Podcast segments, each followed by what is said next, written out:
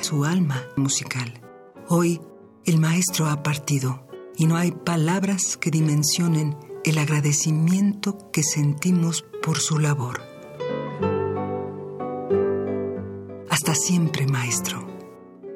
A jugar con las cuerdas de las estrellas.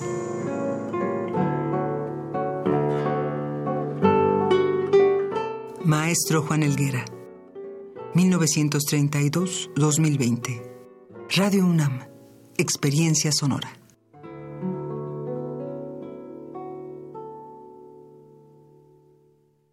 Radio UNAM es un medio que promueve el diálogo, la diversidad y la libertad de expresión en un marco crítico y respetuoso. Los comentarios expresados a lo largo de su programación reflejan la opinión de quien los emite, mas no de la radiodifusora.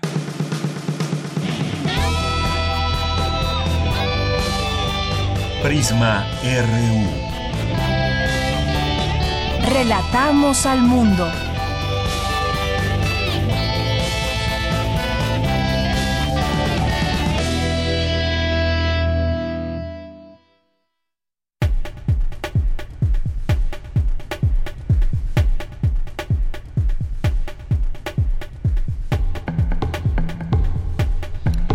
Buenas tardes, ¿cómo les va? Muchas gracias por sintonizar este programa, esta emisora 96.1 de FM Radio UNAM, el programa es Prisma RU. Los invitamos a que se queden con nosotros en este día y que conozcan nuestra propuesta informativa de hoy. Quizás ustedes ya nos conocen, quienes nos sintonizan por primera vez, sean ustedes bienvenidos. Ojalá que eh, les guste esta propuesta y se queden con nosotros. Eh, transmitimos de lunes a viernes de 1 a 3 de la tarde. Yo soy de Yanira Morán y también a nombre de todos mis compañeros les invitamos a que se queden aquí en este espacio y les presentamos nuestra nuestro trabajo de este día hoy, entre otras cosas que tendremos de la información eh, universitaria, nacional internacional, cultura. Tendremos también una entrevista. Hace justo una semana platicábamos, tenemos oportunidad de platicar con el doctor Samuel Ponce de León, que es coordinador del Programa Universitario de Investigación en Salud de la UNAM y es investigador de la Facultad de Medicina y además pues integra la comisión especial creada por la UNAM ante la emergencia del coronavirus. Y platicábamos con él hace una semana cuando todavía no llegaba el coronavirus a México. Ya era eh, inminente su llegada y platicábamos de los protocolos que debían seguirse y demás. Y el día de hoy tenemos ya cinco casos confirmados en, México, algunos, eh, una veintena de casos sospechosos en algunos puntos del país. Todos han sido relacionados con gente que pues de alguna manera viajó a, Italia en este caso y hay atención en ese sentido para eh, atenderlos ya incluso eh, pues se habla de este aislamiento que se les ha tenido pero pues no hay ninguna muerte eso es una de las buenas noticias que tenemos. Y también por supuesto pues eh, además de este reporte se logró también conocer un poco más de este de este coronavirus la secuenciación del coronavirus. Vamos a él nos va a explicar de qué trata todo esto así que no se lo pierdan en un momento más. Vamos a platicar también en este espacio con el periodista Alejandro Melgoza. Actualmente es corresponsal en México de Anadolu, Agencia Internacional de Noticias con sede en Ankara, Turquía, y junto con otros medios de comunicación y se hizo una, hicieron una investigación sobre eh, pues una empresa que hay en el sureste de México y que está ligada a Alfonso Romo, ni más ni menos, una investigación que hace revelaciones muy interesantes y también preocupantes. Alfonso Romo, hay que eh, recordarlo, es el actual jefe de la oficina de la presidencia de México y eh, hablan de esta empresa Eneral que se fundó en 2007, un megaproyecto que en los últimos 10 años obtuvo concesiones para eh, obtener agua subterránea. Vamos a platicar de este tema con él, que es parte de esta investigación. En nuestra segunda hora vamos a hablar sobre feminismo, feminismos ayer y hoy, y vamos a tener aquí en este espacio a la doctora Hortensia Moreno, que es doctora en Ciencias Sociales, con especialidad en Mujer y Relaciones de Género eh, por la Universidad Autónoma Metropolitana Xochimilco. Tendremos aquí a la doctora también Ameris Chaparro, que es doctora en Teoría Política por el Departamento del Gobierno de la Universidad de Essex en Reino Unido. Sus líneas de investigación son feminismos y estudios de género. Es secretaria académica del CIEG. Será seguramente interesante y si ustedes tienen comentarios, preguntas, opiniones sobre estos temas que tratamos todos los días, eh, hay varias vías de comunicación con ustedes. Una es nuestro teléfono 5536-4339. Otra es nuestras redes sociales, arroba PrismaRU en Twitter y PrismaRU en Facebook. Ahí estamos atentos. Hay temas eh, como este que pueden ser vistos desde ópticas diferentes y aristas también y que hay muchos temas debatibles o que se deben debatir justamente en todo este asunto. Así que pues es parte de lo que tendremos hoy aquí en Prisma RU. Esto es nuestra propuesta informativa de hoy y desde aquí relatamos al mundo. Relatamos al mundo. Relatamos al mundo.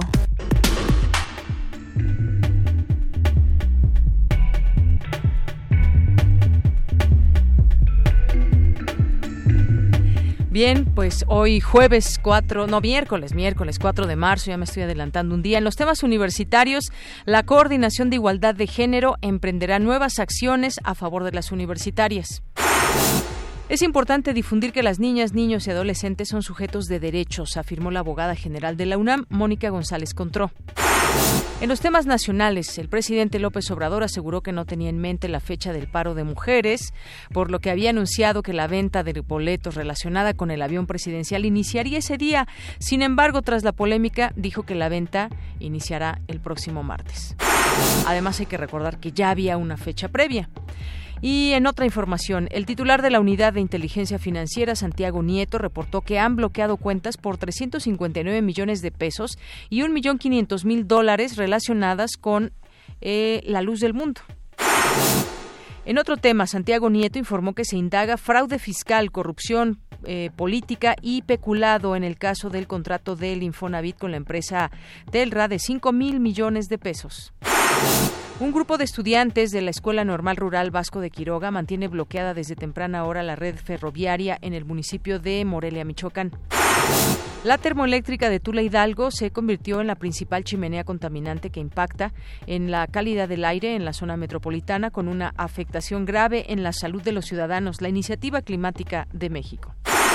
En los temas internacionales, el exalcalde de Nueva York, Mike Bloomberg, anunció que concluye su carrera por la nominación presidencial del Partido Demócrata luego de un bajo desempeño en las elecciones primarias de Estados Unidos. El ex juez y ex magistrado de la Audiencia Nacional de España, Baltasar Garzón, será el abogado de Emilio Lozoya en el juicio de extradición por lavado de dinero, asociación delictuosa y cohecho delitos por los cuales se le pretende juzgar en México.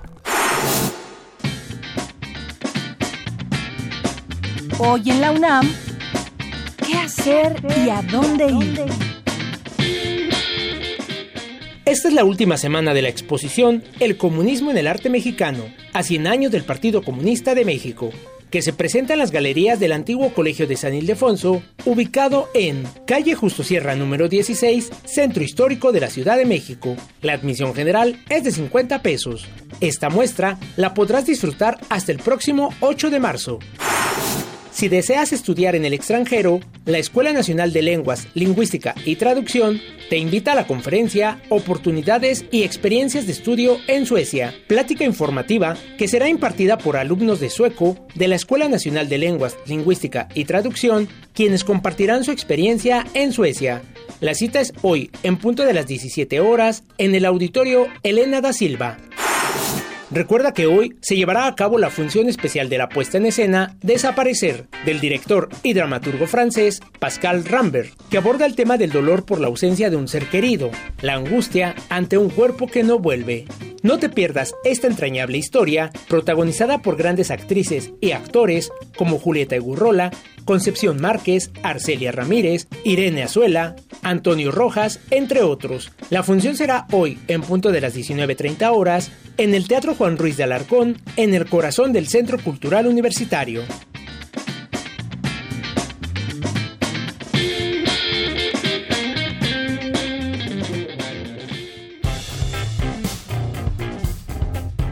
Campus RU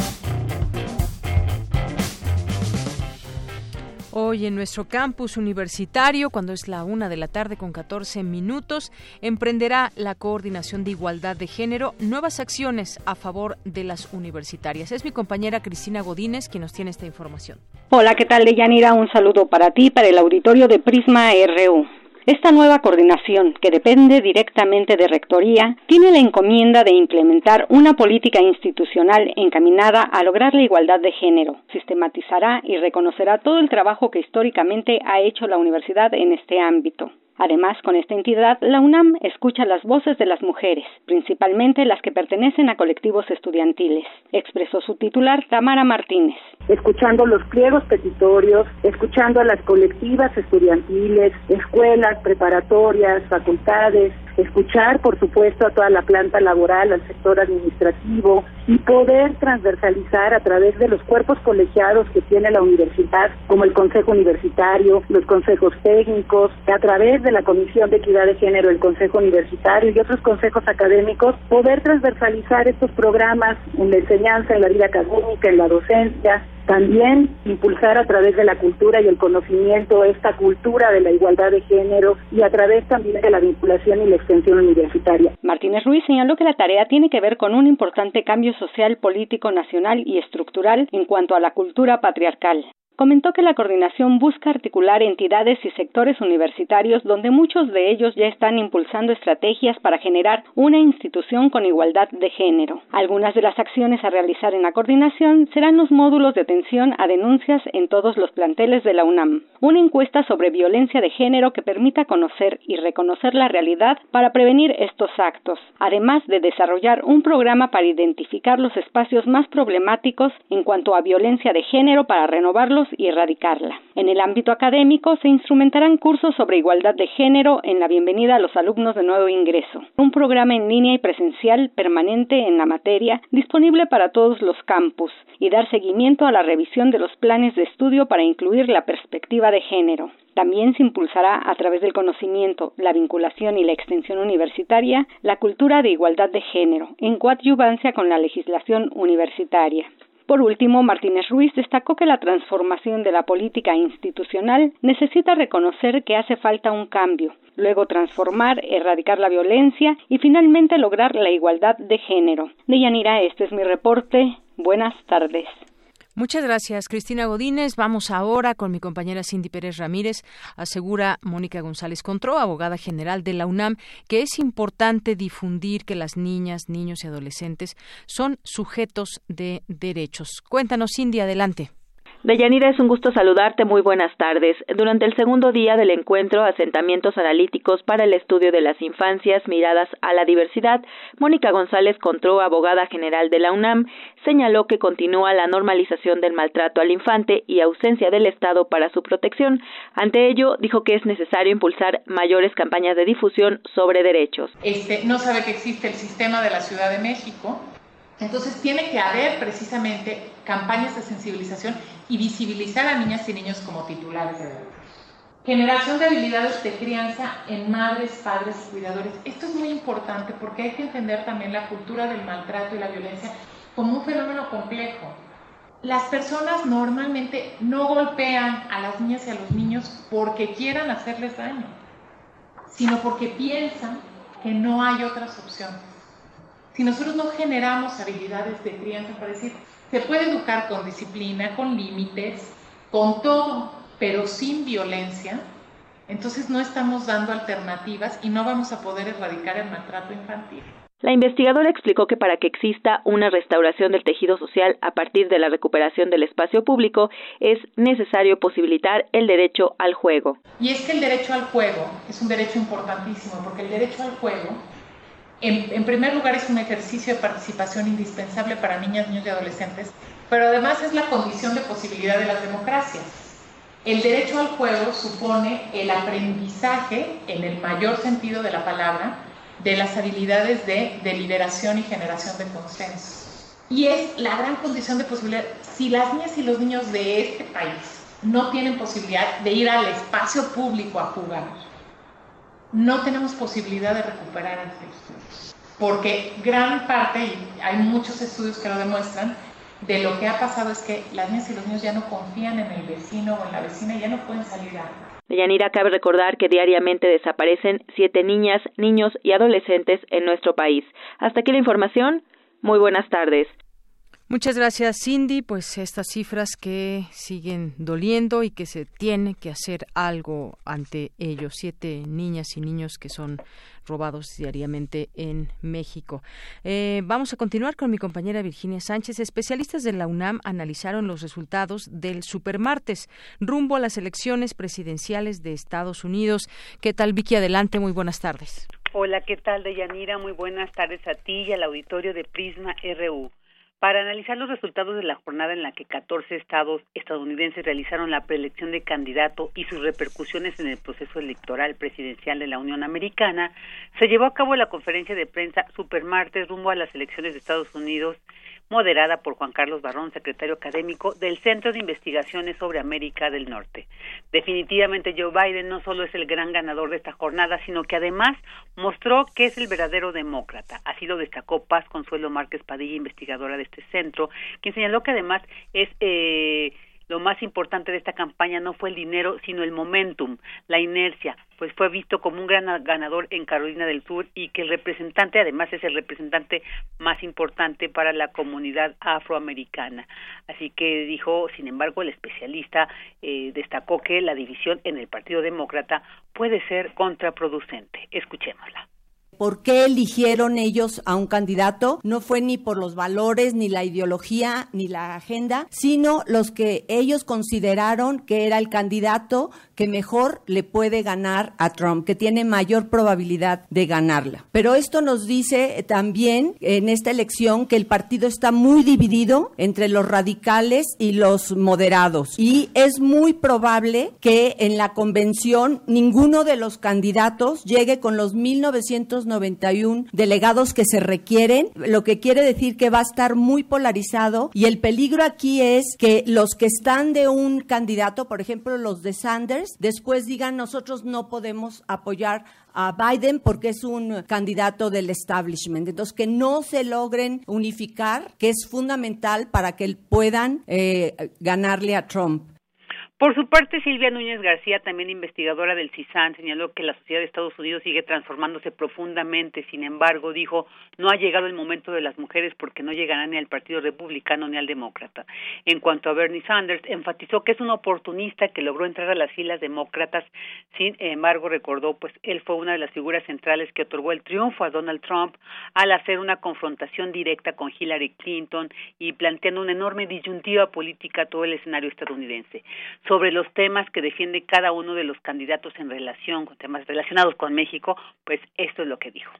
Uno, por ejemplo, el tema migratorio, cuál es el posicionamiento de Bernie Sanders. Él dice que él está absolutamente dispuesto a que se les dé el derecho a los DACAs de quedarse en los Estados Unidos y de que de alguna manera se apuntale el derecho a la ciudadanización de los inmigrantes, pero también está, lo ha dicho contundentemente, no más dinero, no más fondos para el muro y también eh, considera que el tema de los migrantes indocumentados ya no debe quedar como un crimen, sino como una falta eminentemente cívica, o sea, no ser un delito, sino una falta cívica. En el caso de, de Biden, él reconoce abiertamente que en su larga trayectoria política ha apoyado el tema del muro y dice que lo hace no por el tema de los inmigrantes, sino sobre todo por el tema de las drogas. Para él el tema de la seguridad fronteriza sigue siendo un gran tema que Estados Unidos no puede descuidar. Y es ahí donde dijo hay que entender que su mancuerna con Barack Obama, ¿no? Pues eh, Barack Obama tuvo una posición peculiar con relación a los inmigrantes y hay que recordar el número récord de deportaciones que tuvo en su administración. Sobre el tema del TEMEC, destacó lo siguiente. Biden suscribe totalmente el TEMEC tal cual ha quedado ya, pero Bernie Sanders se mantiene en esta posición de no aceptar muchas partes del TEMEC, sobre todo dos que tienen que ver con el tema de los trabajadores, porque, bueno, considera que los trabajadores de los Estados Unidos no están lo suficientemente protegidos aún con las reglas nuevas que hay. Está también pidiendo que sea mucho más restrictivo, tenga más limitaciones en lo que tiene que ver con el medio ambiente Y el otro tema que él señala, Bernie Sanders, y en el cual no cree firmemente, él dice que es una verdadera mentira que las corporaciones van a dejar de exportar trabajos a México y a otros países. Pero, sin embargo, señalaron en México no tenemos que priorizar la cuestión de qué candidato es el que más favorece, sino tener qué claro de política se quiere tener con el país vecino. Pues esto es algo de lo que se dijo de Yanira en esta conferencia de prensa que se llevó a cabo esta mañana en el Centro de Investigaciones sobre América del Norte. Pues sí, interesantes datos que se arrojan. Vicky, muchas gracias. Gracias a ti. Buenas tardes. Muy buenas tardes. Continuamos. Porque tu opinión es importante, síguenos en nuestras redes sociales, en Facebook como Prisma RU y en Twitter como arroba PrismaRU. Queremos escuchar tu voz. Nuestro teléfono en cabina es 55 36 43 39. Y como habíamos mencionado aquí en Prisma RU de Radio UNAM, tendríamos periódicamente eh, el avance de esta eh, comisión especial desde la UNAM para informar sobre el coronavirus. Y quien forma parte de ella es el doctor Samuel Ponce de León. Doctor, bienvenido, muy buenas tardes. ¿Qué tal? Buenas tardes. Sí, doctor, me gustaría preguntarle acerca, pues, de después, creo que la última vez que hablamos, hace una semana justamente, todavía no llegaba el coronavirus, pero al día siguiente llegó. ¿Cómo eh, podemos hacer un balance de lo que ha sucedido desde ese momento a la fecha en cuanto a los protocolos que se han seguido con, con los casos de personas contagiadas? Hay en los últimos días una tendencia hacia la disminución en el número de casos por parte de, China en el área del epicentro de la epidemia eh, y en cambio un crecimiento en los casos fuera de China, particularmente en un grupo de países destacando fundamentalmente Italia como un nuevo epicentro de la epidemia y, eh, con una extensión a ya más de 80 países en donde se han identificado casos eh, de la infección, eh, incluyendo claramente ahora, el día de hoy se tienen informados cinco casos confirmados, aproximadamente un centenar de casos estudiados y eh, en donde no se ha corroborado el diagnóstico, ningún caso en este momento grave y de hecho ninguno de los casos ha requerido de hospitalización estuvieron en el hospital algunos días más para observación que para manejo, pero eh, esa es la situación en términos del número de casos hasta ahora. La situación en Estados Unidos, en donde la expansión del virus eh, apunta a un eh, rápido desarrollo del número de casos. Doctor, en este sentido también se dio a conocer que eh, pues se logra secuenciar el genoma, el genoma del coronavirus por parte de científicos mexicanos. Me gustaría que nos, nos platicara un poco qué significa esto de secuenciar el genoma del coronavirus. Esto es para identificar su comportamiento, crear una nueva vacuna. ¿Qué implicaciones tiene esto? Pues, eh, en esencia, el virus ya había sido secuenciado en China.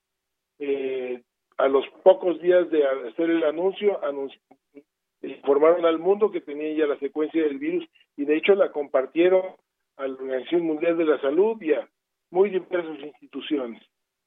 Lo que eh, realizó un equipo, y vale la pena destacar que es un equipo, un grupo de instituciones, eh, es que este, aisló el virus en el primer paciente con eh, la infección confirmada, cultivó el virus eh, y en ese virus lo que hicieron las instituciones, el INDRE, el INER, eh, Nutrición y el Instituto de Biotecnología, es eh, describir la secuencia de el gen, los genes del coronavirus involucrado. La importancia es que bueno tenemos ahora esta imagen del virus aislado aquí en México, corroborando que pues tiene una amplia ah, similitud con los virus que se están aislando en el norte de Italia. Y esto nos va a permitir pues seguirles tu pista, cómo se disemina este virus y cómo vamos a poder compararlo con virus que entren quizás por otros sitios eh, y que se van a ir aislando paulatinamente a lo largo del país. Eh, cuál es su similitud o diferencia con otros aislamientos y simultáneamente conocer la, la secuenciación también permite pues identificar eh, áreas en donde eh, llevan a cabo funciones importantes para estudiar la posibilidad de tener intervenciones de tratamiento y eventualmente también desarrollar algunas eh, vacunas, por lo menos en el escenario de contar con la estructura del virus. Eh, básicamente estas son las implicaciones, son importantes y hablan eh, fundamentalmente de el amplio sentido de colaboración que hay actualmente entre las instituciones y de la transparencia con la que se ha manejado esta situación. Y doctor, también en este sentido tenemos ya cinco casos de, confirmados de coronavirus.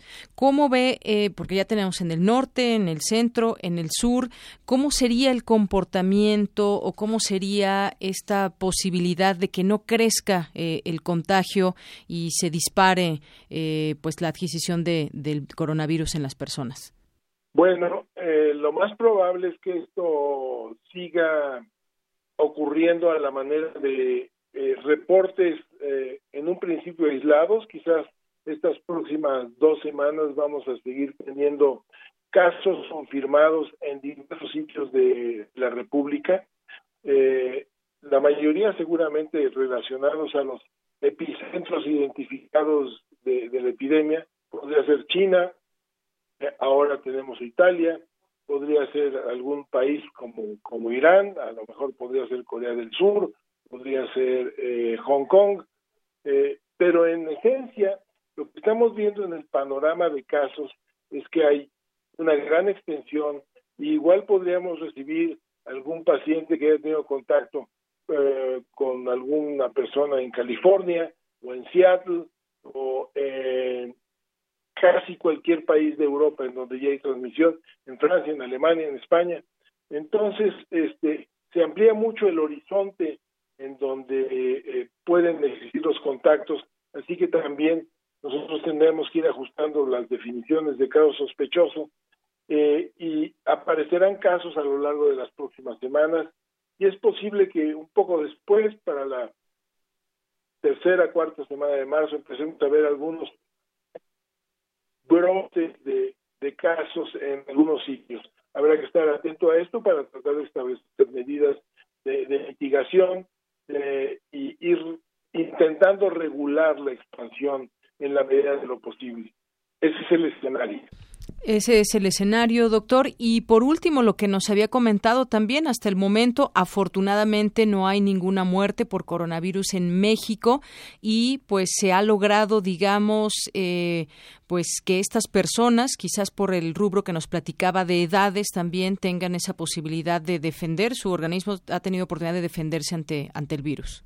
Sí, esto es importante eh, enfatizarlo. El virus es, causa una enfermedad que en términos generales no es grave, eh, sí puede en una proporción de casos, casi el 20%, tener una infección pues muy sintomática eh, que quizás requiriera de atención médica hospitalaria, pero eh, las manifestaciones de gravedad máxima que pueden llevar a, a una gente a tener complicaciones eh, mortales se presentan fundamentalmente en el grupo de mayor edad, estos mayores de 65, 70, 80 años de edad. Muy bien, doctor. Pues le agradezco mucho, como siempre, este informe que nos da de lo que pasa con el coronavirus aquí en México. Muchas gracias. Encantado y saludos al auditorio. Mucho gusto. Igualmente, doctor. Hasta luego. Fue el doctor Samuel Ponce de León, integrante de la comisión eh, especial creada por la UNAM ante la emergencia del COVID-19, el coronavirus. Continuamos. Prisma RU. Relatamos al mundo.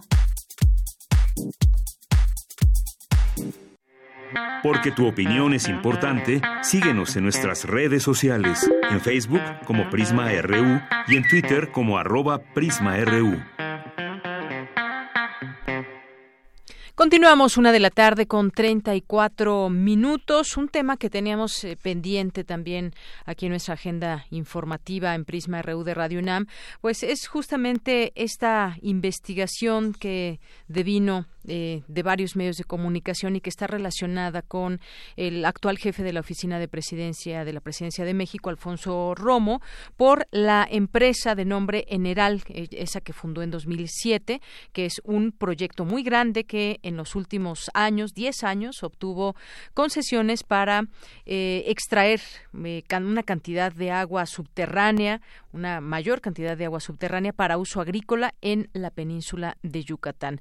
Vamos a hablar de esta investigación, lo que implica, lo que significa esto en eh, nuestro país, sobre todo con el personaje eh, y pues también cómo, el, cómo se da el manejo de las propias instituciones que pues se supone intentan en nuestro país desde hace mucho tiempo y de manera fallida y desde hace muchos años a veces eh, frenar o no dar permisos a proyectos que exploten áreas muchas veces protegidas o distintas áreas en nuestro país. Está en la línea telefónica y le agradezco nos tome esta llamada al periodista Alejandro Melgoza, actualmente es corresponsal de en México de eh, Anadolu, una agencia internacional de noticias con sede en Ankara, Turquía, y coautor del libro Tráfico de Animales, Comercio Ilegal en México. Alejandro, un gusto saludarte. Muy buenas tardes.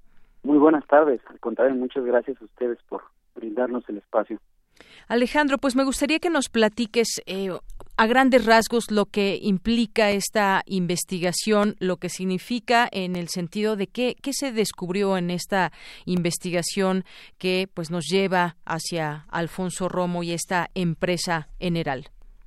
Claro, mira, lo que se descubre a lo largo de estos 10 años de historia de, la empresa es primeramente el acaparamiento como bien mencionabas, de concesiones de agua, colocándolo como el máximo concesionario para agua subterránea de uso agrícola en la península de Yucatán y el tercero en todo el país en ese tipo. Es lo primero. Lo segundo es que como parte de esa expansión que sucede en Tizimín, una localidad, eh, municipio, cuyas tasas de sequía lo colocan en el segundo lugar en el, en el estado de Yucatán, y entre las 100 primeras en el país. Bajo ese contexto es como eh, se enfrentan a pozos secos, a descensos eh, del agua, a poco acceso del agua, las asambleas indígenas que allí se localizan eh, a los alrededores del, del megaproyecto. Entonces, como parte de, de esta expansión documentamos también que son alrededor de 15.000 hectáreas y en todo este contexto de, intervención de tierras, de selva, eh, van causando algunos daños ambientales eh, de ecosistemas propios de selva seca, allí en el oriente de Yucatán. Ellos se dedican a cosechar maíz y soya con prácticas biotecnológicas, eso significa que hay un uso excesivo de agua y hay una transformación de suelos en palabras del propio ahora jefe de, gabinete de, la presidencia, eh, lo que la naturaleza hace en 200 años, nosotros la hacemos en uno.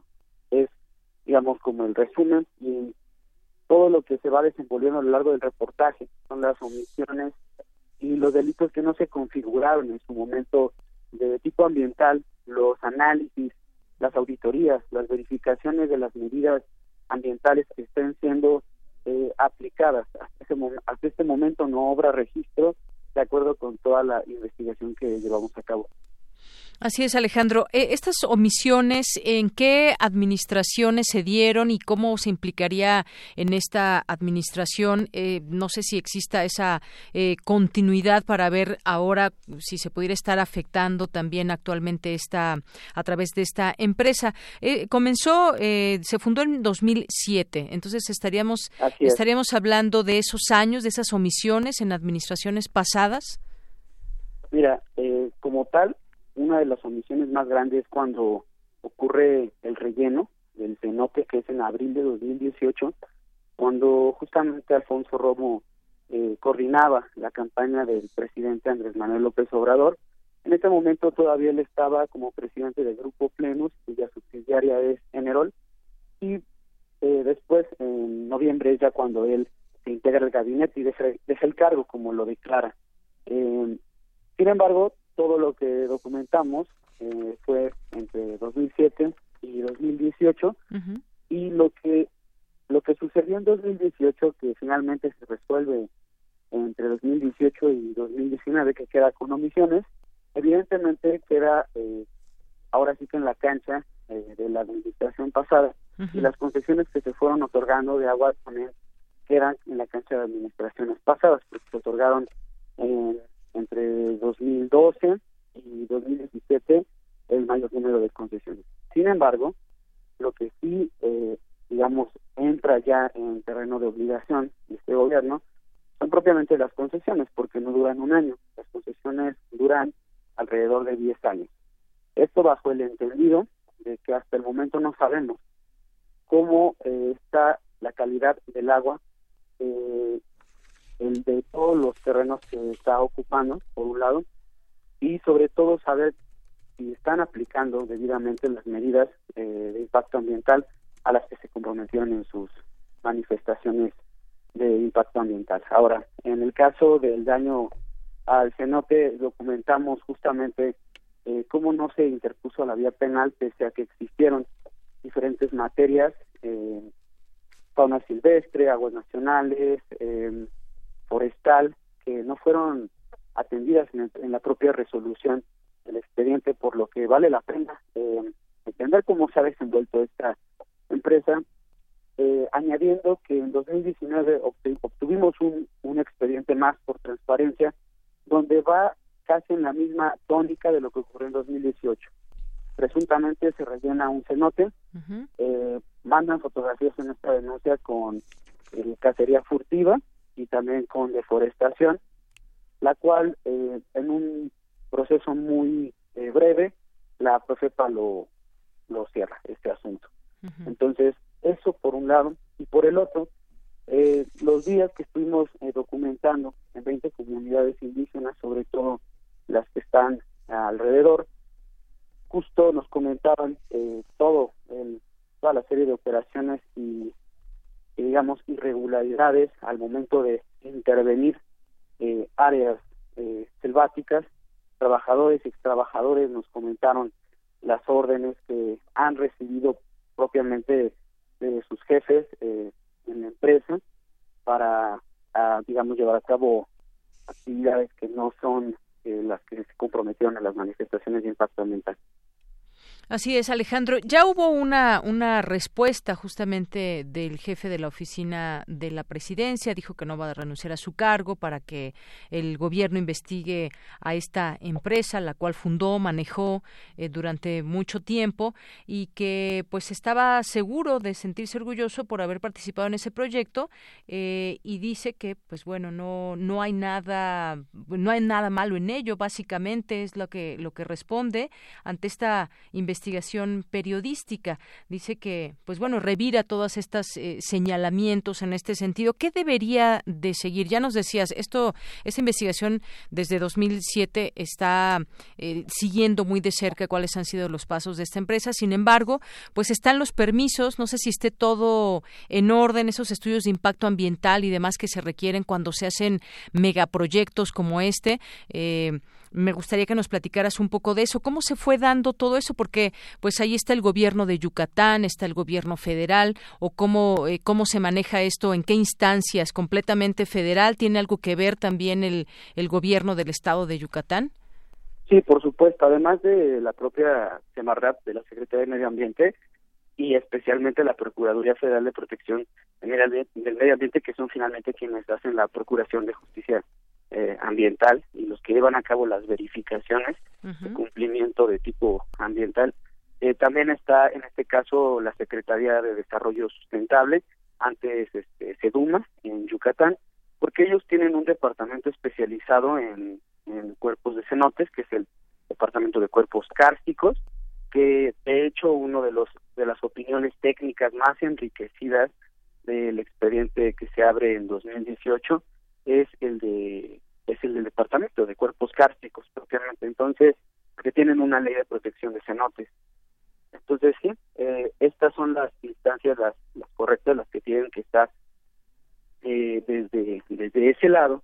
Y por el otro lado, ah, ya dejando un poco también la, la parte ambiental, como lo mencionó el propio presidente, que la orden la dio a la Secretaría de la Función Pública. Esto es propiamente porque eh, los últimos, eh, el último registro, la última actualización del, del registro eh, comercial de la Secretaría de Economía indica que Gustavo Romo, hermano del jefe de oficina de presidencia, quedó como socio mayoritario en, en, en grupo, en grupo plenos. Entonces, es, digamos, eh, materia de materia para resolverlo en este caso de, la función pública, además de otros datos que aportamos en el reportaje, como por ejemplo eh, el hecho de que no fueron declaradas eh, hipotecas donde aparece como garante el propio jefe de oficina de presidencia, así como también me parece que si bien eh, no formaba parte de alguna alguna sección de las declaraciones en su momento, me parece que eh, era el, la obligación también de notificar que este megaproyecto está asentado justamente a menos de una hora de una estación que va a cruzar el tren Maya. Son ya las obligaciones como funcionario público que, que se debieron atender y bueno, por eso el resultado de lo que ordena el propio presidente el día de ayer. Muy bien. Bueno, pues esto, Alejandro, todavía no está cerrado. En todo caso, pues se debe continuar con todo esto que ah, debe hacer la propia autoridad, no solamente en la cuestión de transparencia, sino también todo, todo es, eh, eh, pues esas instituciones que se encargan de ver qué está sucediendo con el medio ambiente, si estos proyectos, hasta dónde pueden eh, continuar estas concesiones de las que nos hablabas. todo esto todavía son piezas que digamos están un tanto sueltas para ver hacia dónde hacia dónde se dirige todo esto. ¿Qué eh, qué, qué opinas en, en este sentido? ¿Hacia dónde se debería seguir esta empresa? ¿Qué debe pasar con esta empresa, por ejemplo? Mira, la verdad es que con los hechos que nosotros documentamos en, en, la investigación, eh, dan una serie de coordenadas de justo los vacíos de información, eh, de ciertas eh, verificaciones o de inspecciones o de diferentes cosas que tuvieron que suceder o que tendrían que estar sucediendo o de documentos que deberían de estar disponibles. Eh, nosotros hicimos todo un trabajo por transparencia, tratando de conocer todo lo que está llevando a cabo en términos de medidas. Cabe resaltar también que nos acercamos con la propia empresa con el tiempo adecuado, enviando el cuestionario, para poder contrastar en caso eh, necesario de, que fuera a rectificar. Eh, sin embargo, no tuvimos respuesta ni de ellos ni del propio jefe de oficina de presidencia. Entonces, eh, vaya, no sé, nosotros no podríamos emitir qué se debería de hacer. Sin embargo, remitiéndonos completamente a los hechos que documentamos en el en el reportaje es propiamente atender esos vacíos que la autoridad eh, no ha explicado y sobre todo hoy que cobran más relevancia por el establecimiento de la propia empresa eh, porque va a haber un desarrollo en el sureste porque él fue redactor del proyecto de nación y por muy diferentes eh, razones que, que están están muy claras en, basadas en hechos eh, y dejando de lado eh, esas descalificaciones que mostraron el día de ayer y que justo hoy en un artículo en el Washington Post en español eh, contestamos en el sentido de que nuestra labor es informar y nuestro nuestro interés es estrictamente periodístico y la, las autoridades decidirán qué hacer. Muy bien. Bueno, pues eh, también seguiremos atentos a todo esto y gracias por conversar con nosotros aquí en Prisma RU de Radio UNAM, Alejandro. Muchas gracias a ustedes y un saludo a su auditorio. Gracias, muy buenas tardes. Buenas tardes. Fue Alejandro Melgoza, periodista, eh, con este tema. Es una investigación también, eh, está eh, pues en forma conjunta que se hizo la plataforma latinoamericana de periodismo Conectas, Proceso, Aristegui Noticias, Ruido en la Red, Univisión, Vice en Español y el apoyo del International Center of Journalists.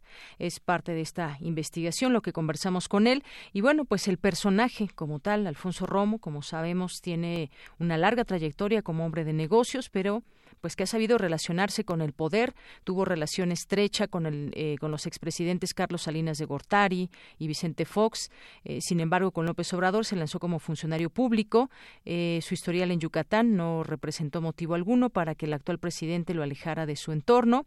Y su plan de gobierno, hay que recordarlo de López Obrador, parte de lo que le leo de esta propia investigación, como se presenta en, en la investigación. López Obrador, en su plan de gobierno, propuso crear conciencia sobre el uso racional de las aguas y en discursos insistió en que será flexible en castigar de los delitos ambientales.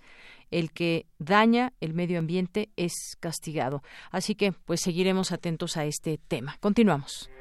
Porque tu opinión es importante, síguenos en nuestras redes sociales, en Facebook como Prisma RU y en Twitter como arroba PrismaRU.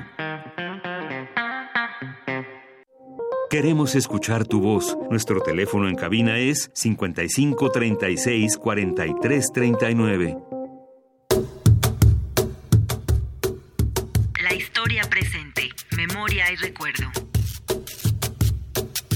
Mi nombre es Nuria Galí, soy doctora en, Historia. Yo soy miembro asociado de Palabra de Clio, el exilio republicano español, y está formado por diferentes corrientes ideológicas y, y está conformado por diferentes pueblos. Me dediqué a investigar el caso catalán y específicamente yo lo empecé a, ver desde el punto de vista de las revistas. En total, y se publicaron que más de 100, algunas eran revistas, otras eran periódicos, otras eran nada más folletos, las revistas literarias. Y a mí estas revistas me parecen muy importantes porque en ellas ves la vida que llevaron estas personas aquí en México en el exilio. Porque aquí en México tuvieron el espacio y la libertad de escribir el poeta Manuel Durán decía que estaban en, un doble destierro, porque pues ellos, además de que estaban exiliados fuera de su patria, pues habían llegado a un país donde no se hablaba su lengua. A la hora que se ponen a hacer revistas en catalán para preservar esa, ese idioma, pues sí, pero no hay lectores. La historia presente, memoria y recuerdo.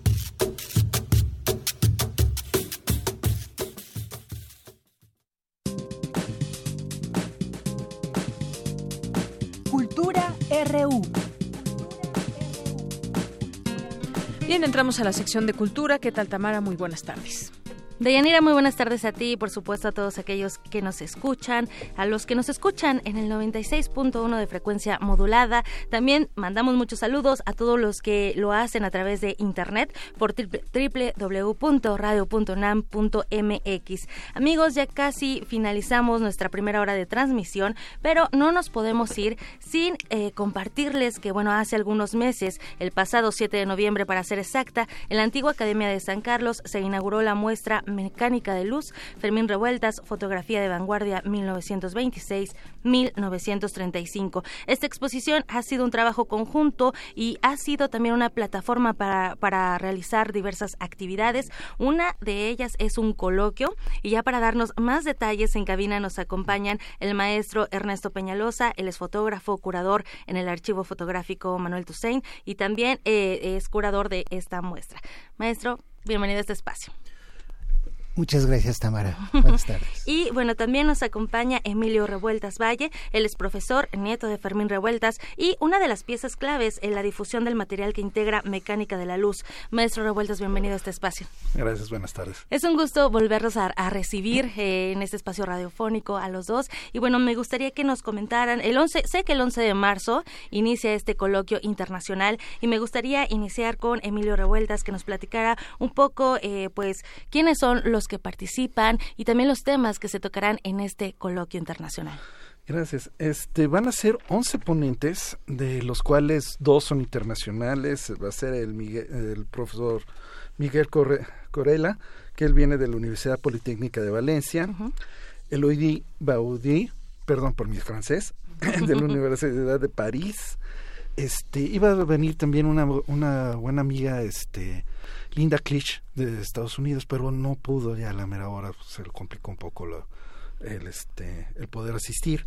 Eh, de entre ellos bueno va a estar este una ponencia este mi hermana la doctora Cora Revueltas y yo también voy a tener una pequeña participación este hablando de de Fermín Revueltas y el paisaje también vamos a tener este una que yo considero este una revueltas este honoraria que es esta Carla Surian este nos va a también dar una una también una conferencia. ¿Por qué una revueltas honoraria? Ella estuvo trabajando este a Fermín Revueltas y tú publicó el libro este de Fermín. Ella estuvo yendo por un año continuamente a, la casa revisando los documentos de, de Fermín, este, revisando nuestro la colección y hizo un gran estudio este, acerca de, Fermín Revueltas y yo, le considero por eso una revuelta honoraria Excelente. Tras, tras este estudio. la estimo mucho. Muy bien. Y bueno, dentro de esta, estos ponentes que participan, estas mesas de análisis también eh, que se comparte el conocimiento, Ernesto Peñalosa es uno de los que también participa en este coloquio y bueno, me gustaría, eh, me llama la atención el cierre del coloquio que se enfoca a la fotografía de Fermín Revueltas. Y en este aspecto, con ambos quiero hacer un ejercicio de imaginación a través del cuadrante radiofónico. A través de sus voces, por supuesto, me gustaría que describieran una de las 108 fotografías que formaron parte de esta exposición. Que, que la gente que no ha ido a la antigua Academia de San Carlos sepa de, qué es lo que se está perdiendo. Sí, y tienen dos semanas para que la puedan ver. Eh, concluye el 17 de marzo. Y es interesante la pregunta porque se establece un diálogo entre fotografía, pintura, entre grabado, entre proyecto de vitrales, de murales. Entonces creo que queda evidenciado el uso que hacía Fermín Revueltas de la cámara fotográfica, sí como elemento auxiliar a otras, a, otras expresiones, pero sobre todo es un camino que lo va definiendo como fotógrafo. Yo ahora después de terminar el, el proyecto, sí tenía muchas dudas si decirlo o no, pero ahora sin duda digo, fue un gran fotógrafo, además en una línea muy de vanguardia y es de entender, Fermín Revuelta se vincula al movimiento estridentista, se interesa mucho por el constructivismo soviético, conoce lo que se está haciendo en la Bauhaus y con todo este cúmulo de, saberes, inevitablemente lo, lo vamos a encontrar en su fotografía. Excelente. Y bueno, Emilio, tú que nos puedes compartir alguna de tus fotografías. Digo, tú eres el que también ha tenido acceso directo a este material. que le podrías compartir al auditorio? Bueno, también hay una representación de, de, ese gran amor, no solamente que tuvo el maestro Fermín, hacia la familia. Este, hay fotos este, de, en las que aparece mi padre cuando él era chico, también aparece mi abuela, este, mi bisabuela. Aparece, es un gran amor eh, que él tiene es la familia y es también un gran amor a, a, a, las, a las visiones que tiene él de, de lo, del México, de ese México prometedor que, te, que estaba creciendo en revolucionario en ese momento.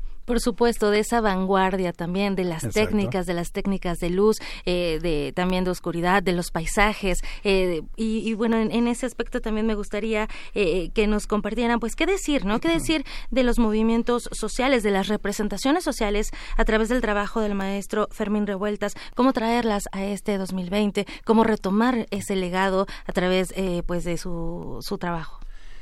Eh, y además estamos a punto de conmemorar el centenario de todo esto que suscitó el arte y los creadores mexicanos en una explosión que se quizá lo más conocido es el muralismo, pero los años 20 y a partir del próximo año, precisamente de 1921, eh, se alcanzó tal nivel que creo que por primera vez un país de la periferia como es México se inserta un discurso internacional a primer nivel de, en cuanto a discurso artístico. La influencia de, esta vanguardia artística que se entiende solamente después del periodo traumático que significó la Revolución Mexicana y esta ansia de reconstruir el país, de, de, construir un, mundo nuevo y mejor. y creadores como Fermín Revueltas sin duda coadyuvan a esta reconstrucción cultural. Eh, en el coloquio también quiero decir que va a estar con una magistral de apertura, Alicia Suela, gran especialista en, el tema, ha publicado varias cosas sobre Diego Rivera sobre todo, y luego una, una generación de nuevas investigadoras como Itzel Rodríguez Montellaro, como Dafne Cruz Porcini, eh, o veteranos como José de Santiago, que, que tiene una gran trayectoria. Entonces, sí, sí nos, creo que el coloquio que se organiza conjuntamente entre la Facultad de Artes y Diseños y el Instituto de Investigaciones Estéticas va a cumplir eh, esta expectativa de reflexionar sobre el acontecer del periodo de 1921 a 1935 que se corresponde al periodo de mayor actividad de, de, Fermín Revueltas, es decir, desde su regreso de los Estados Unidos hasta su muerte prematura.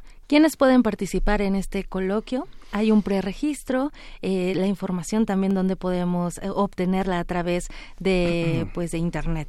Sí, hay, hay un preregistro, perdón. Este, uno puede consultar la página de Facebook ahí de este de la academia, ahí viene ahí viene el anuncio del coloquio, hay una liga para poder hacer preregistro y yo no creo que haya ningún problema si alguien llega este sin registrarse y quiere oír a, algún ponente en particular. Excelente, porque sobre todo es eso, ¿no? Hacer comunidad y seguir eh, debatiendo, seguir conociendo también. Y digo, a través de la exposición podemos hacerlo, pero no hay nada como los especialistas que comparten el conocimiento con los participantes. Y bueno, el coloquio se lleva a cabo el 11 de marzo a partir de las 9 de la mañana, 9.45 me parece que también pueden registrarse. Y se va a llevar a cabo en la antigua Academia de San Carlos, ¿verdad? Sí, en el aula de videoconferencias. Y si vayan bien desayunados, después se pueden ir a comer en, ahí mismo en el centro porque sesionamos todo el día. ¿eh? Va a ser un coloquio concentrado e, en el miércoles 11 de, de marzo, desde las 9.45 hasta las 6, con 11 ponencias que creo que, que va a ser del interés, sobre todo en toda esta generación de estudiantes que muestran gran interés por, por la década de los años 20 en México. Por supuesto, y bueno, eh, entonces ahí ya tienen el dato. Es, sin duda una oportunidad única también de obtener esta información a través de este coloquio internacional. La antigua Academia de San Carlos se encuentra en la calle Academia número 22 en el centro histórico. Hasta donde sé, ya se puede ingresar por Academia, ¿cierto? Sí, ya, quedó muy, bonito todo. Excelente, muy bien. Pues muchísimas gracias por su visita, Ernesto Peñalosa, Emilio Revueltas. Gracias por platicarnos de este coloquio internacional y bueno, también pues invitamos a la gente a que visite antes del 17 de marzo esta exposición Mecánica de Luz. De lunes a viernes, recuerden que la, la academia, la antigua academia no abre los fines de semana. Excelente, muy bien. Deyanira, nos despedimos, compartimos también la información a través de nuestras redes sociales. Acuérdense que estamos como arroba prisma.ru. Muchísimas gracias, Tamara. Gracias aquí a los invitados. Son las dos con dos minutos. Vamos a hacer un corte y regresamos a la segunda hora de Prisma RU. Prisma RU. Relatamos al mundo.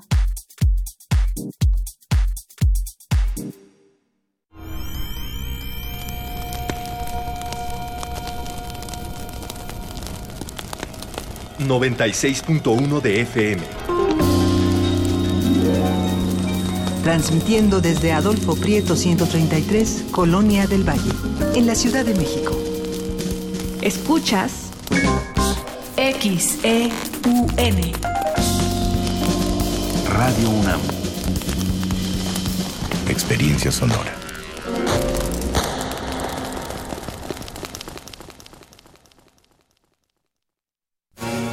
La educación, según mi punto de vista, es el derecho social por excelencia. ¿Son los derechos humanos compatibles con el neoliberalismo económico? Lo que se quiere es una fiscalía que persiga al Ejecutivo. La acción de inconstitucionalidad y la controversia de constitucionalidad son promovidas normalmente por actores políticos. Precisamente la manera de prevenir es fomentando la igualdad de género. Conocer y defender nuestros derechos es responsabilidad de cada uno. Las voces de los expertos se dan cita en donde la cultura de la legalidad es la meta de cada día. Derecho a debate, temporada, 3. Todos los martes a las 16 horas por el 96.1 de FM. Conduce Diego Guerrero. Te esperamos para continuar en la construcción del Estado de Derecho, porque en la cultura de la legalidad participamos todos. Radio UNAM, Experiencia Sonora. Si la ciudad tú quieres mejorar, proyectos sí, personas apoyar. 15 de marzo hay que participar. Enchula tu colonia en la consulta ciudadana sobre presupuesto participativo y la elección de las comisiones de participación comunitaria. Instituto Electoral Ciudad de México. Mojar, enjabonar, frotar, frotar, frotar, enjuagar y secar. ¿Ya te lavaste las manos? Pero si están limpias. Aunque parezcan limpias, hay que lavarlas. Es la forma más fácil de evitar gripes, diarreas y otras enfermedades. 5 de 5. Mojar, enjabonar, frotar, frotar, frotar, enjuagar y secar. Con manos limpias, seguro estarás mejor. Instituto Mexicano del Seguro Social. Gobierno de México. Juntas en la lucha por nuestros derechos. Jornada especial de Radio UNAM para conmemorar el Día Internacional de la Mujer. Te esperamos en las instalaciones de la emisora para que seas parte de nuestra transmisión en vivo de 10 a 12 del día. Conversaremos con la activista Olimpia Coral y la abogada Andrea Enríquez, acompañadas de la poesía de Carol Cervantes y la música de Dafne Zúñiga. Somos nosotras, somos auroras. Radio UNAM. Experiencia sonora.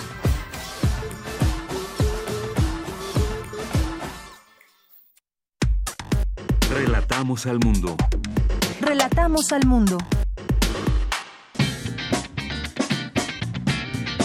Mañana en la UNAM, ¿qué hacer y a dónde ir? La Facultad de Derecho de la UNAM abre la convocatoria para participar en la carrera por la igualdad de género, que se llevará a cabo el día 18 de abril a las 19 horas en el Estadio Olímpico Universitario. Podrás participar en las categorías de 10, 5 y 2.5 kilómetros.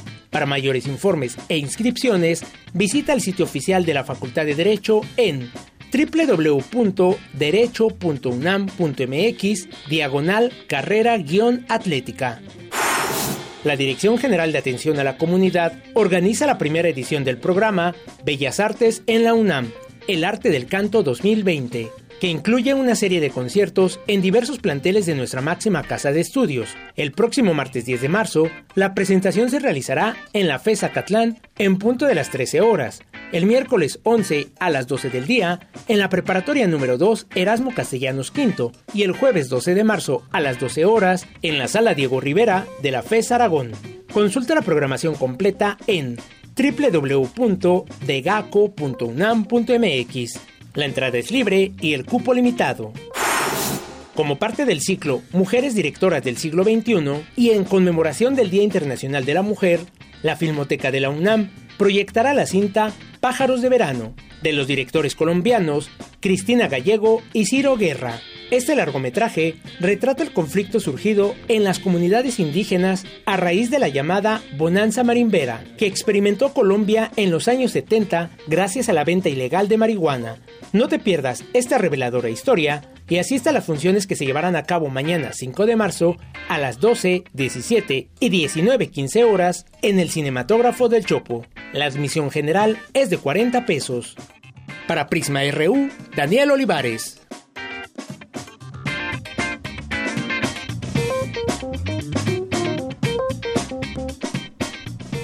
Continuamos, regresamos a esta segunda hora de Prisma RU. Gracias por su sintonía, por estar aquí con nosotros en el 96.1 de FM y le mandamos saludos también a todas las personas que nos sintonizan en www.radio.unam.mx. Nos llamó hace rato eh, José Luis López Márquez, llamó para preguntar sobre cómo Radio UNAM va a apoyar el paro convocado por el eh, movimiento feminista el 9 de marzo. Bueno, antes yo quiero decir, y como ya escucharon ahorita en un spot, va a haber una programación especial el 8, que es domingo, de 10 a 12, y están invitados todos ustedes que nos están escuchando para eh, pues ser parte de este, de este programa. Eh, va a haber puertas abiertas por si gustan venir aquí a Adolfo Prieto número 133 en Radio UNAM. Y el 9, pues eh, será un honor también siempre que escuchen la emisión, le que escuchen eh, Radio UNAM y pues eh, de qué manera va a apoyar, pues dando libertad a las mujeres que decidamos no venir a trabajar ese día unidas en este paro del movimiento feminista. Así que, por supuesto que programación habrá y ojalá que nos puedan acompañar con su sintonía y pues ya encontrarán ahí, aquí algunas algunas sorpresas. Bien, pues muchas gracias por esta comunicación, José Luis, y muchas gracias a las personas que están aquí presentes en redes sociales, como César Soto, que nos dice quizás en los siguientes 15 días haya una mejor idea de impacto en el número de casos causados del coronavirus en México. Eh, oficinas gubernamentales han colocado carteles informativos, eh, forma de lavarse las manos, etcétera. Ya hay algunas recomendaciones que se hacen y se hicieron desde antes que llegara el virus, así que habrá que seguirlas. Yo sé que algunas pueden costarnos trabajo, como pues los saludos, pero pues son las recomendaciones que se hacen desde las instituciones.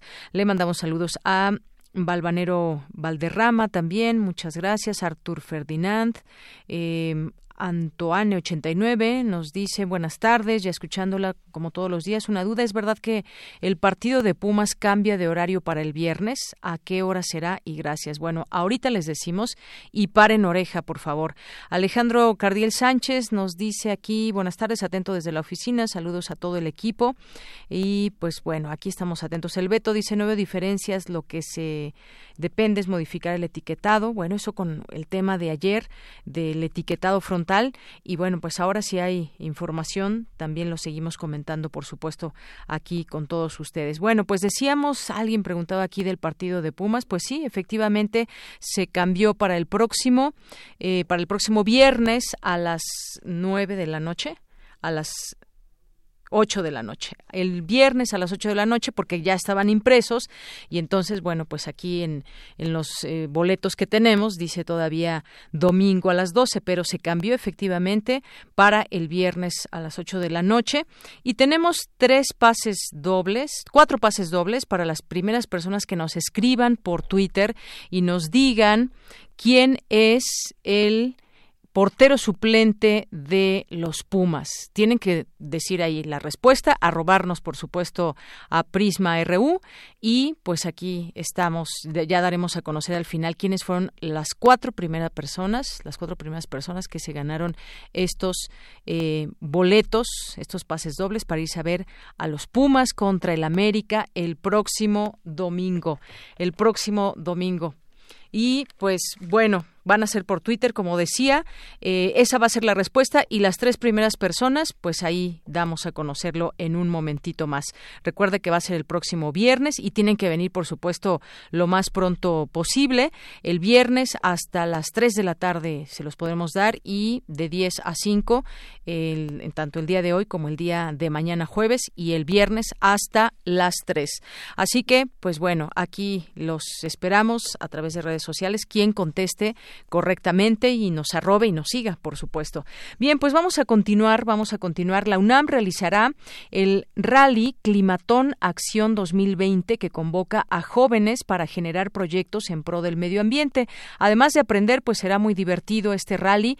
Vamos a escuchar esta información que dentro de la sección de sustenta, como todos los miércoles, nos tiene nuestro compañero Daniel Olivares. Adelante.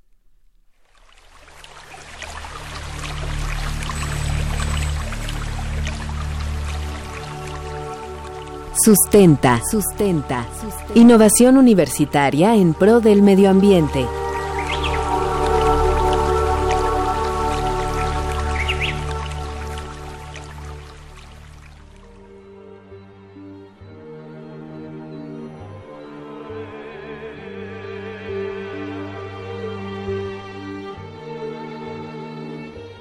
los estragos por el calentamiento global y el cambio climático son cada vez mayores, Aumento del nivel del mar, olas de calor más frecuentes y pronunciadas, principalmente en Europa, Asia y Australia, sequías, especies en extinción, nuevas enfermedades, incremento en el número e intensidad de huracanes, disminución en la disponibilidad de agua para consumo humano, y la lista sigue. En este espacio de Sustenta hemos conocido acciones concretas que han emprendido diversos centros educativos como la Universidad Autónoma de Querétaro, que ha implementado una iniciativa para cumplir con los 17 Objetivos del Desarrollo Sostenible propuestos por la ONU para hacer frente al cambio climático, al igual que la UNAM, a través del programa de investigación en cambio climático, quienes están gestando una estrategia de acción climática que incluye acciones concretas dentro del campus de Ciudad Universitaria.